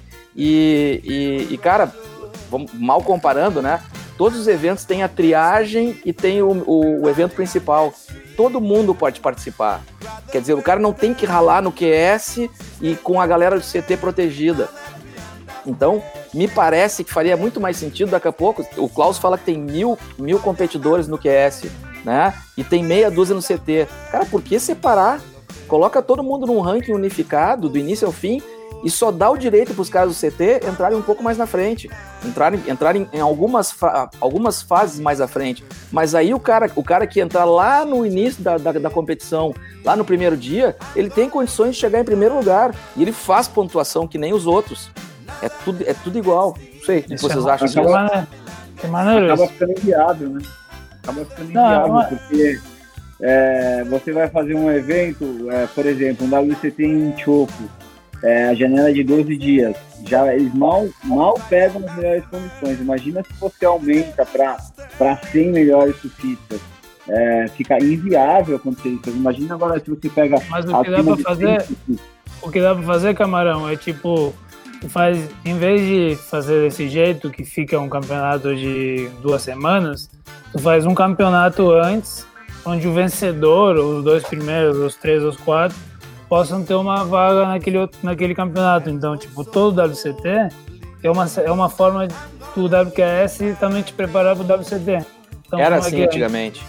Então, Era assim é? Antigamente. Então, ah, vai ter Jeffries Bay. Jeffries Bay do primeiro ao 10 de julho. Então, do 20 de junho ao 30 de junho é WQS. E aí, pô, o cara que ganhou, o cara que ficou em segundo, terceiro. A WCL faz meio que isso, o, o cara que tá primeiro no ranking, mas às vezes não faz, e aí tu não sabe se é uma regra, se não é, sabe, é subjetivo. Ah, não, a William ganhou três etapas, não vamos botar o Mike Wright tá, foda-se, entendeu? Então, tipo, uma parada bizarra, entendeu? Então, então, uma forma que poderia ser, uma forma que poderia ser seria fazer um, um campeonato antes.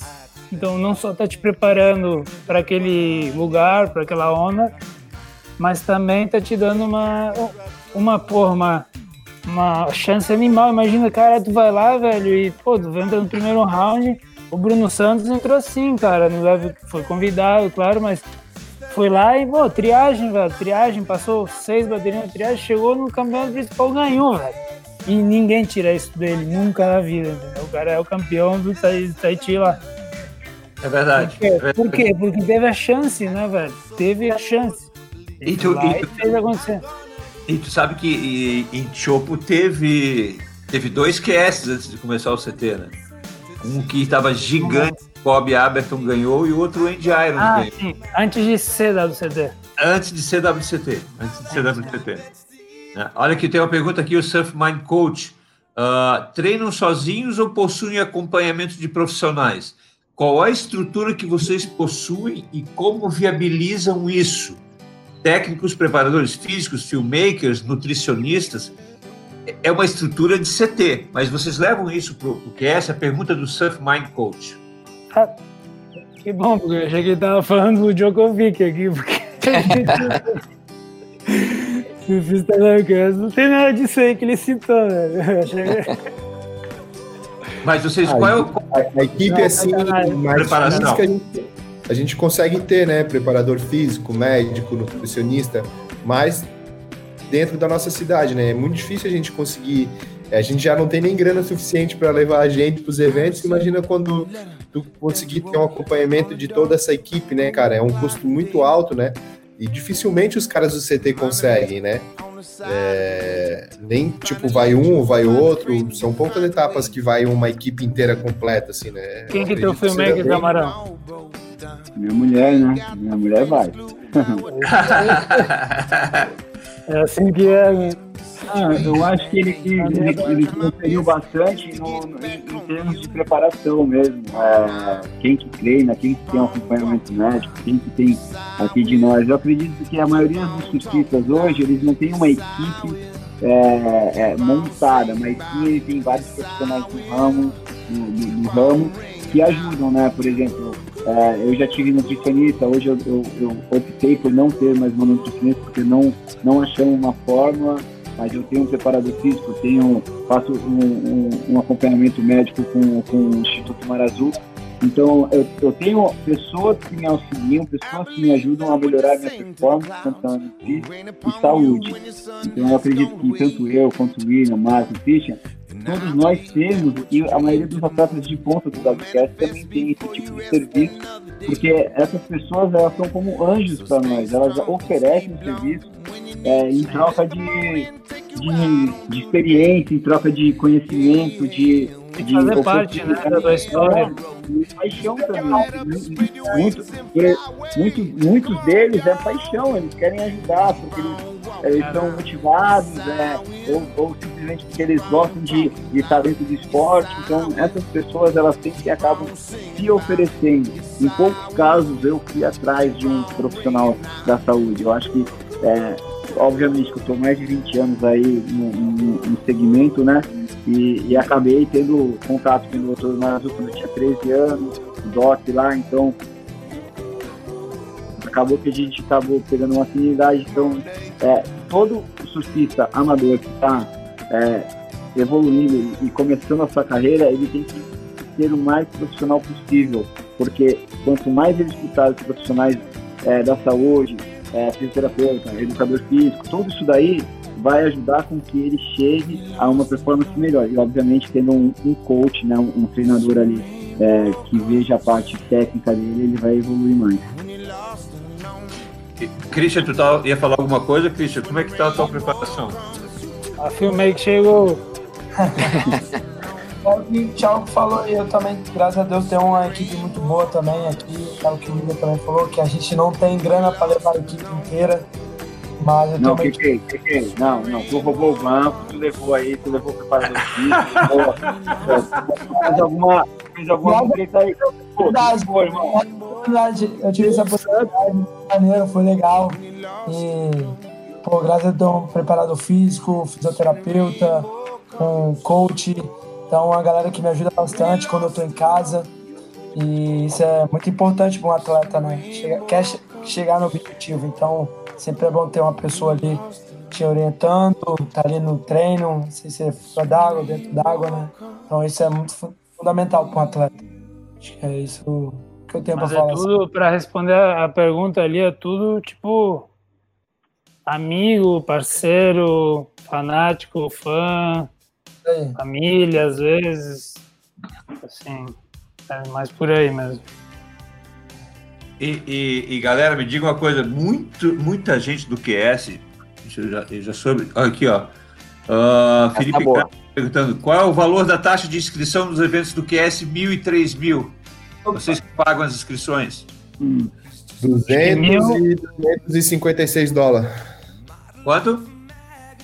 200, o mil, 200 e pouquinho e 280, o 3 mil, se eu não me engano. E o mil, se tu chega na semifinal, tu faz quinto, ele tem o direito de te dar 50 dólares só. No, no mil. No mil. No mil. No mil. E tu pagou 200. Pagou almoço. Não pagou almoço. E, e, e, e tem, tem, essa história muito de, de, de, da galera usar premiação, né? Nos eventos seguintes, né? Tu ganha, ganha teu almoço para comprar janta. Aí tu pega a, vende a janta para comprar o café da manhã. Inclusive, agora que agora que estamos falando de mil, com esse, com esse lance do, do regional, o que eles vão fazer, o mais fácil de fazer é fazer campeonato mil, ou seja, a gente vai viajar pela América do Sul ganhando 50 dólares. É isso, Panda? É aí, eu tenho, aí eu tenho uma é. pergunta sobre isso para vocês. Quanto desse, aqueles 25 mil do QS, aqueles 25 mil dólares que vocês deram como média de investimento para correr o QS, quanto, quanto desses 25 mil é, é o custo de taxa de, de transporte de prancha? Ixi. Depende, cara, depende. Depende. Depende das companhias que tu viaja. A América, os últimos anos, foi bem legal. Tava pagando 42 dólares por ida. Tu ia, tipo, tava bem em conta, assim. Dependendo do lugar, tu tava até conseguindo viajar de graça. Tava, já, já foi muito pior, assim, mas esses últimos anos foram bons, assim. Melhorou muito, né? Ah, o Ives Gold perguntando aqui, ó. Existe ou existiu uma rivalidade entre o Camarão e o Panda? Se for no FIFA, né, Camarão? Caralho, o cara conseguiu despertar a ferida. Mas teve, teve uma. Abrir, a, abrir a ferida. Não, não.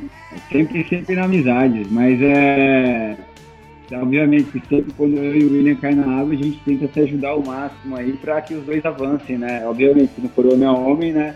A gente, se o William faz duas notas altas, já fala do lado dele e fala, quando ah, alivia, irmão, alivia aí, é. alivia que, que é nós, a gente sempre se ajuda na água. Ô, oh, Zanata Freitas, Zanata ali da, de Bituba, Zanata ali da, da Associação de Surf de Bituba. Ele pergunta assim, ó, como vocês veem o mercado de pranchas, visto que hoje em dia a maioria dos atletas usam pranchas gringas. A maioria usa prancha gringa? Eu não. Não, eu manda.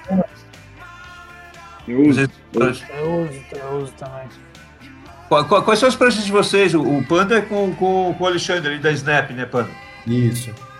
E você? É, essa questão de ser prancha gringa, o que acontece? A gente, por exemplo, eu tenho um patrocínio do Zampol, que é o Zampol. De, é, distância. Então ele tem o direito de fazer a LSD e a DHD. Então eu, eu pude escolher qual das marcas, das marcas eu queria representar. Então é, eu comecei com a DHD por muitos anos.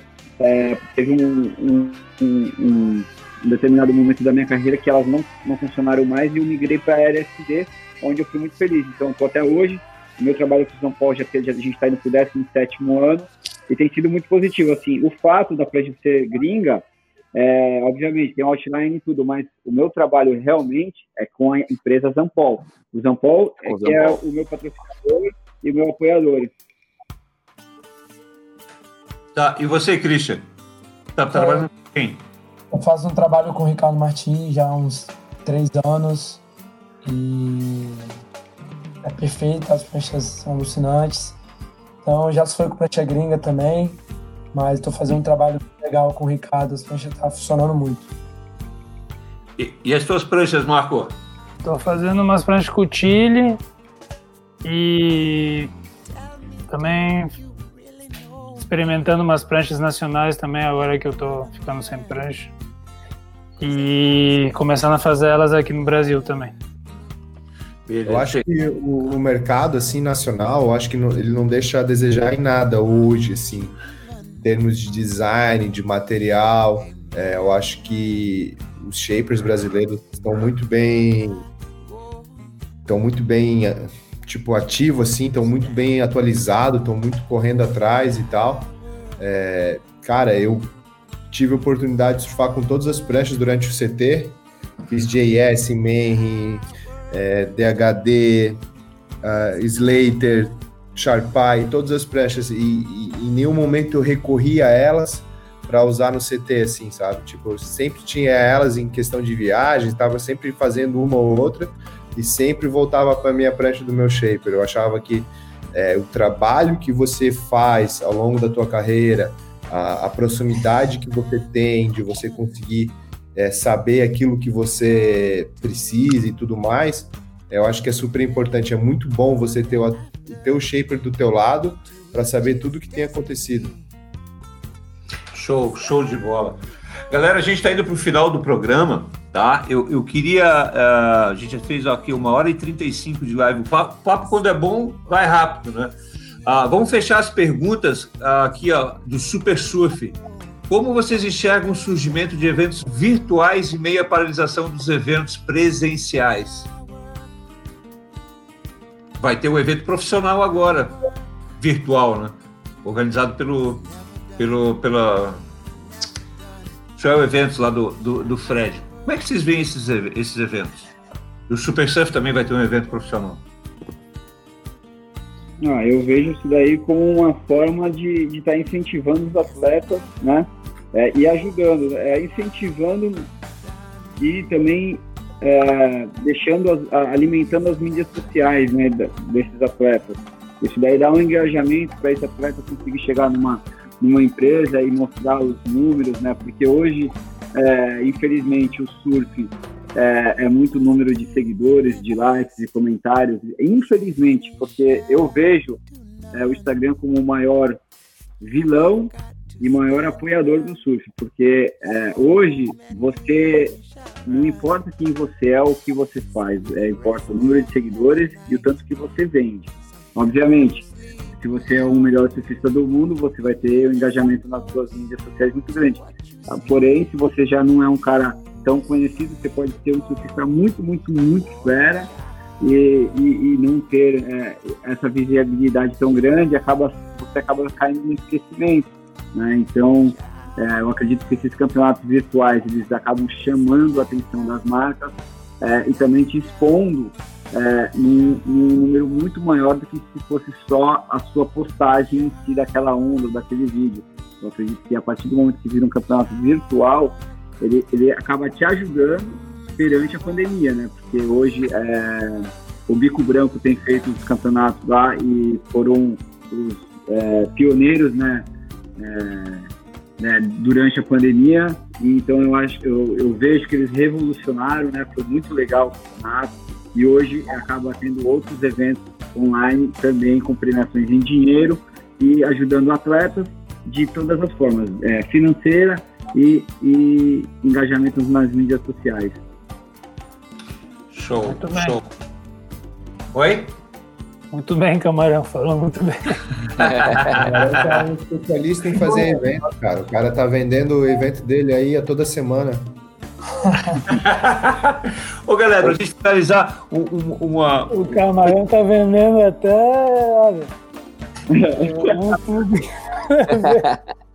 Ô galera, uma, uma, uma história engraçada dessas, dessas viagens de QS de vocês.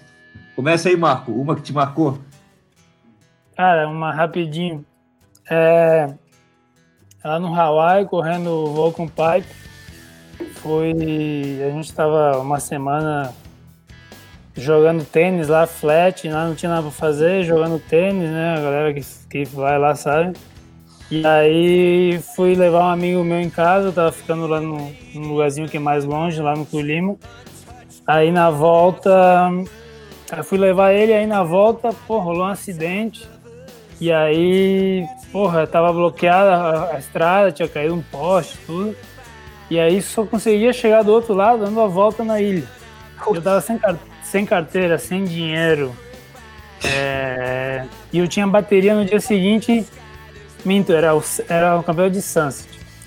Eu tinha bateria a primeira do dia seguinte. E tinha chamado todo dia, sete da manhã, tinha que estar lá. E aí eu, caramba, não posso, pô, duas horas para dar a volta na ilha para chegar até aqui.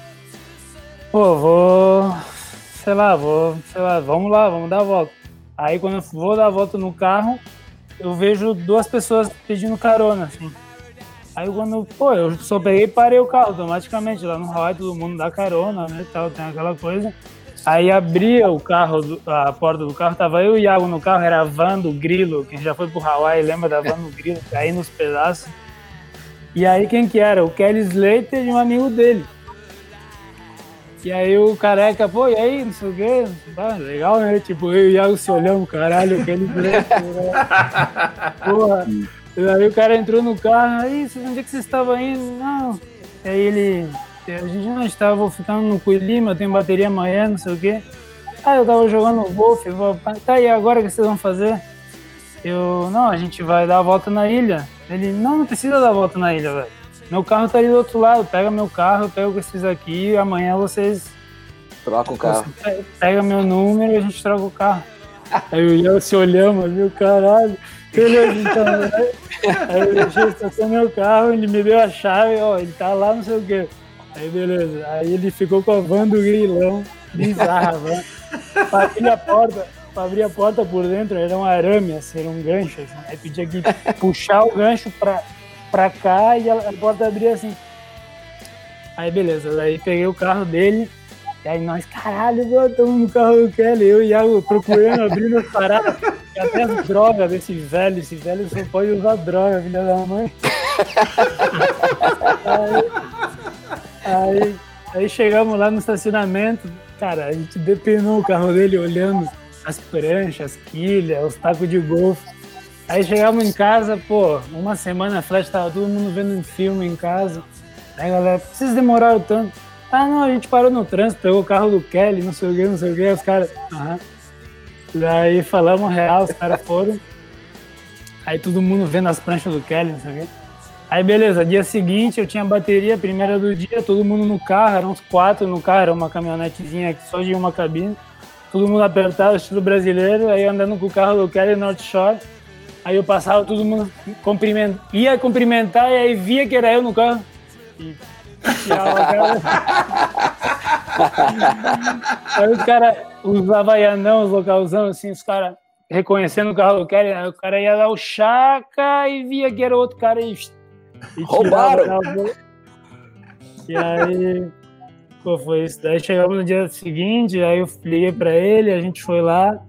Daí ele disse que o amigo dele ficou uns cinco minutos preso no carro, que não conseguia abrir a porta, não lembrava como é que era. Pra que lado que, pra que lado que puxava o arame. Muito bom, cara. E a, e- a tua, William? Cara, a minha, o Marco e o Camarão acredito que estavam junto. Foi na Nova Zelândia, dos trailers. A gente alugou todo, três trailers, a gente estava em três. Nós estava em 12, 12, 12 atletas durante o campeonato da Nova Zelândia de 2012. O campeonato tinha acabado, eu tinha feito final. E aí o Marco tinha conversado com os locais e tinha dado uma dica pra gente ir buscar umas ondas diferentes. A gente tinha um resto do dia, se eu não me engano, depois da final. E nós já tava voltando para Auckland, para o aeroporto. E no caminho tinha umas ondas. E aí eu lembro de a minha barca era eu, Pedro Henrique, o Beto Mariano e o Robson Santos, eu acho. Aí uma- era o Marco, o Chris Warren, o Jean e o Ale Chacon, era isso? Não, era eu, Marco, Lechacon e Ricardinho. Isso. Aí na outra, não, o Jerônimo, não, o Jerônimo tava. Aí tava o Jerônimo, Jean da Silva, O, Car- o Davi do Carmo. Davi do Carmo, é, é, era, era a equipe E grande. Warren, Aí-. Aí, é, o Caio, o Caio Bélio voltou com a gente, o Miguel Pulpo e o Gessé Mendes, que daí eles estavam ficando no, no coisa, então a gente voltou com cinco em cada trailer. Cara, eu lembro de nós estar procurando a onda e os três trailers, assim, eu lembro de uma hora parar em cima do lado de um colégio e perguntar para um, um, uma horizão aonde que, que tinha uma onda e tal.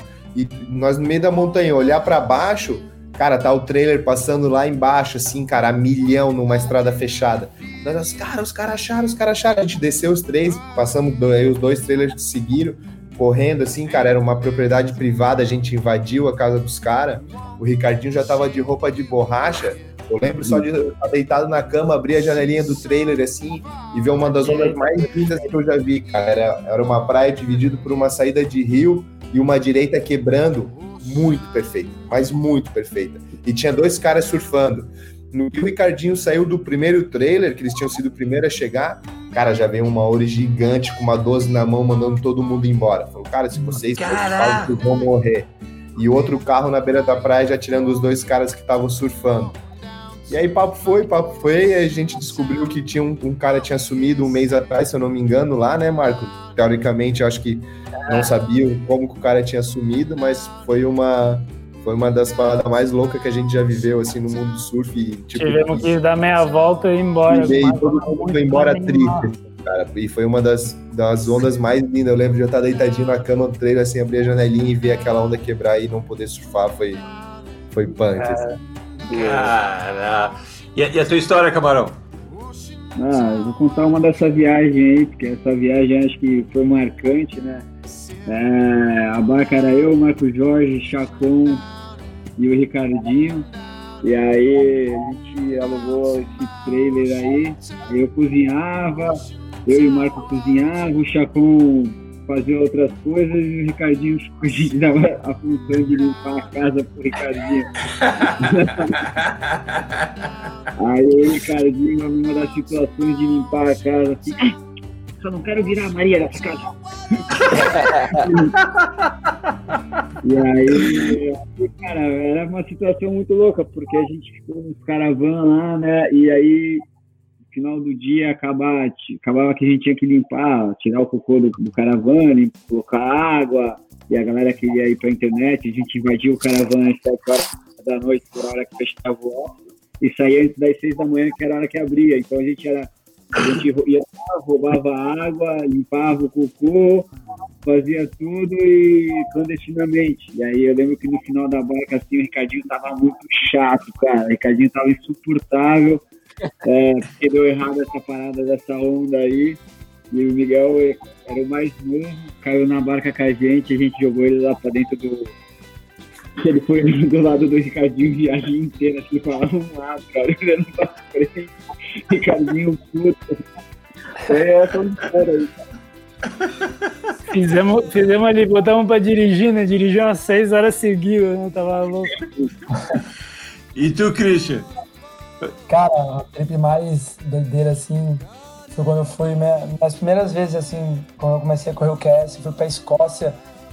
Pô, eu fui sozinho no aeroporto, assim, encontrei o Jano Belo e o Renato Galvão. E a gente no surf, a gente fiquei no mesmo lugar que eles, acabei fechando é, a trip com eles, assim. Cara, e a gente foi surfar de manhã e Jano Belo tinha perdido a chave. Cara, um frio, um frio.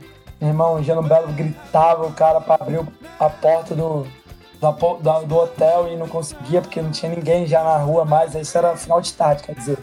Rapaz, ele gritava, gritava um frio. E, pô, pra quem conhece sabe que é muito gelado, né? Então, cara, essa foi a que ficou marcada, assim, tão frio que tava e a vibe dos caras, assim. Então, essa ficou marcada, assim. Pô, tem várias, mas essa ficou mais, foi a mais irada aqui pra mim. A verdade, a verdade é que tem tanta que o cara até esquece, né? Não, pra mim foi a mais irada, assim, mais engraçado, cara. E é isso. rápido, rápido. Foi rápido. Galera, falando, os caras mais experientes e a história é muito mais longa. O meu é mais curto. galera, uma hora e 48 de live. Eu quero agradecer a vocês pelo, pela participação, pela paciência e principalmente pelo posicionamento de vocês. Opiniões firmes, opiniões de quem realmente está ali na estrada e está sentindo na pele o que é o que é essa relação eh, do circuito. Tá? Eu quero agradecer muito a vocês É verdade. por terem participado, tá? Muito obrigado e sabe que aqui é a casa de vocês, quando vocês quiserem, a gente está aqui de volta. Tá? Valeu, valeu, valeu pelo espaço aí. Obrigado pelo. Valeu, Cláudio, parabéns aí. Valeu. Obrigado. O, William, o, o William, tu, eu- eu- em nome da, da galera de Balneário, que o William também. O William nasceu em Joinville, mas se criou em Balneário, né, William? Isso. E, e eu também não nasci em Balneário, né? Nasci em Pinhalzinho. Mas me Mas se criei- considera cambojano. Ah? Se considera Cambojano. Galera cambojana. E eu queria mandar uma boa vibração para o Rafa, o Rafa da Ecobod, que está passando por uma situação ah, complicada de saúde. Né? Então, quero aqui, em meu nome do William, que também é cambojano, mandar boas vibrações aí pro Rafa. Rafa, tamo junto contigo. Vamos nessa, guerreiro, bora. Vamos nessa, pô, fiquei arrepiado. Cara. Tá, galera, muito obrigado. Sorte para todos vocês no QS desse ano, tá? E bora pra frente. Valeu? Valeu, Valeu galera. Obrigado. Boa noite. Tá, eu e Giovanni, a gente vamos ficar aqui, vocês podem ir saindo. Tá, eu e Giovanni ainda temos algumas coisas para para debater. Que programa, hein, Giovanni? Mais um. Mais, mais um. um. Mais um. Mais um. Cara, é. sabe, que, sabe que eu senti falta de uma coisa? Eu me dei conta de uma coisa, Klaus. Essa de pedir para eles contarem uma história, pô, a gente, não, a gente não pediu na segunda passada, né, cara? Foi uma grande sacada hoje, velho. Olha as histórias, velho. Não, e, e, e, olha, e eles que correm o, o QS direto, eles têm muitas histórias. Muitas. Na verdade, é que nem, é que nem na live passada, né? Se deixar, vai três, quatro horas de programa frouxo. Tá? E, por falar em programa, semana que vem, dia 14, tá? Aqui o Sérgio Gadelha dizendo muito bom, obrigado, Gadelha. Sérgio Gadelha vai estar com a gente no dia 21 que é papo de julgamento. Né? É 20... a revanche? É a revanche? Ah? É a revanche. é, dia 21, uh, ah, Sérgio Gadelha, Renato Wickel, Xande Fontes e Luli Pereira, um papo de julgamento, dia 21. Mas antes, no dia 14, segunda-feira que vem, olha só, a gente vai bater um papo com uh, quatro é, histórias do tour, né? Quatro surfistas que, que, que é, fizeram todo o tour, os quatro primeiros que fizeram o tour completo, todas as etapas. O carioca Renato Febo, que foi o primeiro, em 1986, se eu não me engano, que ele fechou um acordo com a British Airways, ah, não sei se, não, ou 96, se eu não me engano. Agora, não, agora não me lembro o ano certo. Tá, Depois... tá mais para tá 96. Não, porque o, o, o, o, Mundial que a SCT começou em 92, então acho que foi 86 mesmo que o, que o Renato foi correr todo o circuito. Mas o Renato Febo, ele foi dos, o, primeiro que fez todo o tour. Ele não foi o primeiro a correr o, o, o Mundial, o primeiro brasileiro. Né? Mas então a gente vai ter o Renato Febo, o paraibano Fabinho Gouveia, o catarinense Teco Padarates e o paulista Pio Pereira. Né? Quatro, os quatro primeiros que fizeram o tour completo. E olha, prepara, porque vai ter muita história, né, Giovanni? Não, e, e eu, eu, eu ia te dizer, tá? Essa de pedir para cada um contar uma história tem que virar um quadro fixo do programa aqui, velho. Essa aí é para fechar o programa sempre. Não, tem essa e tem aquela de, de, de, de é, falar do, do, do, amigo, do parceiro em, em uma é, palavra. Em uma palavra. Faltou hoje. Faltou hoje Faltou, também, mas hoje. a nossa produção já está puxando nosso, nosso Mas, Giovanni, excelente o papo.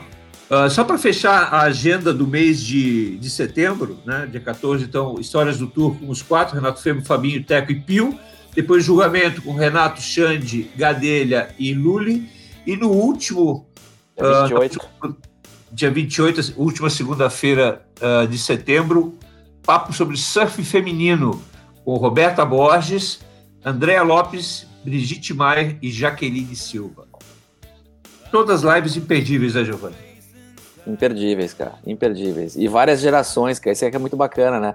A gente tá trazendo gente de todas as idades aqui e a gente meio que tá contando a história do surf brasileiro aos poucos, né? Aos capítulos.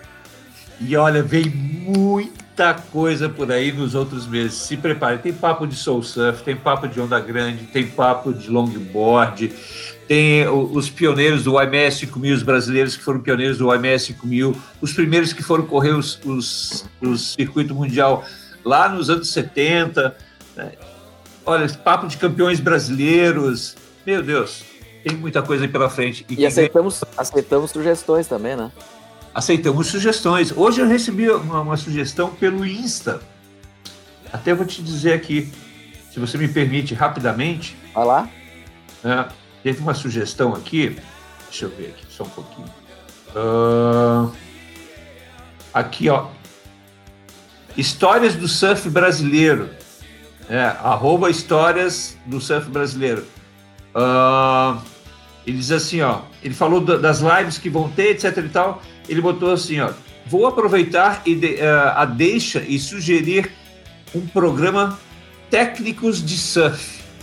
Boa. Né? Boa. Boa. É mais, mais uma boa pauta. Vai ter uma live em outubro já falando sobre CBS, eleições da CBS, vai ter papo olímpico, tá? Então, olha, vai ter muita coisa boa, tá bom? É, cara, eu recebi uma, eu recebi um, uma crítica, comentário dizendo assim, porra, tem que levar o Medina no programa. Eu disse, cara, calma, Medina é olímpico, Ítalo é olímpico. Tati e Silvana também são olímpicas, então é.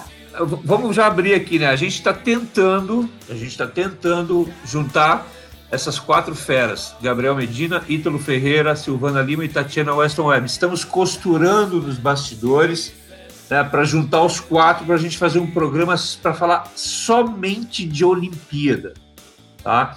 E nesse papo a gente quer trazer também o Marcos Bucão, que, que vai ser uh, que é o, o, entre aspas, né, o homem da ISA hoje no que diz respeito à parte técnica, né, direção de prova, uh, o tour manager da ISA, o Marcos Bucão, brasileiro ali de Santos, que sabe tudo de surf, sabe tudo de ISA, sabe tudo de Olimpíada.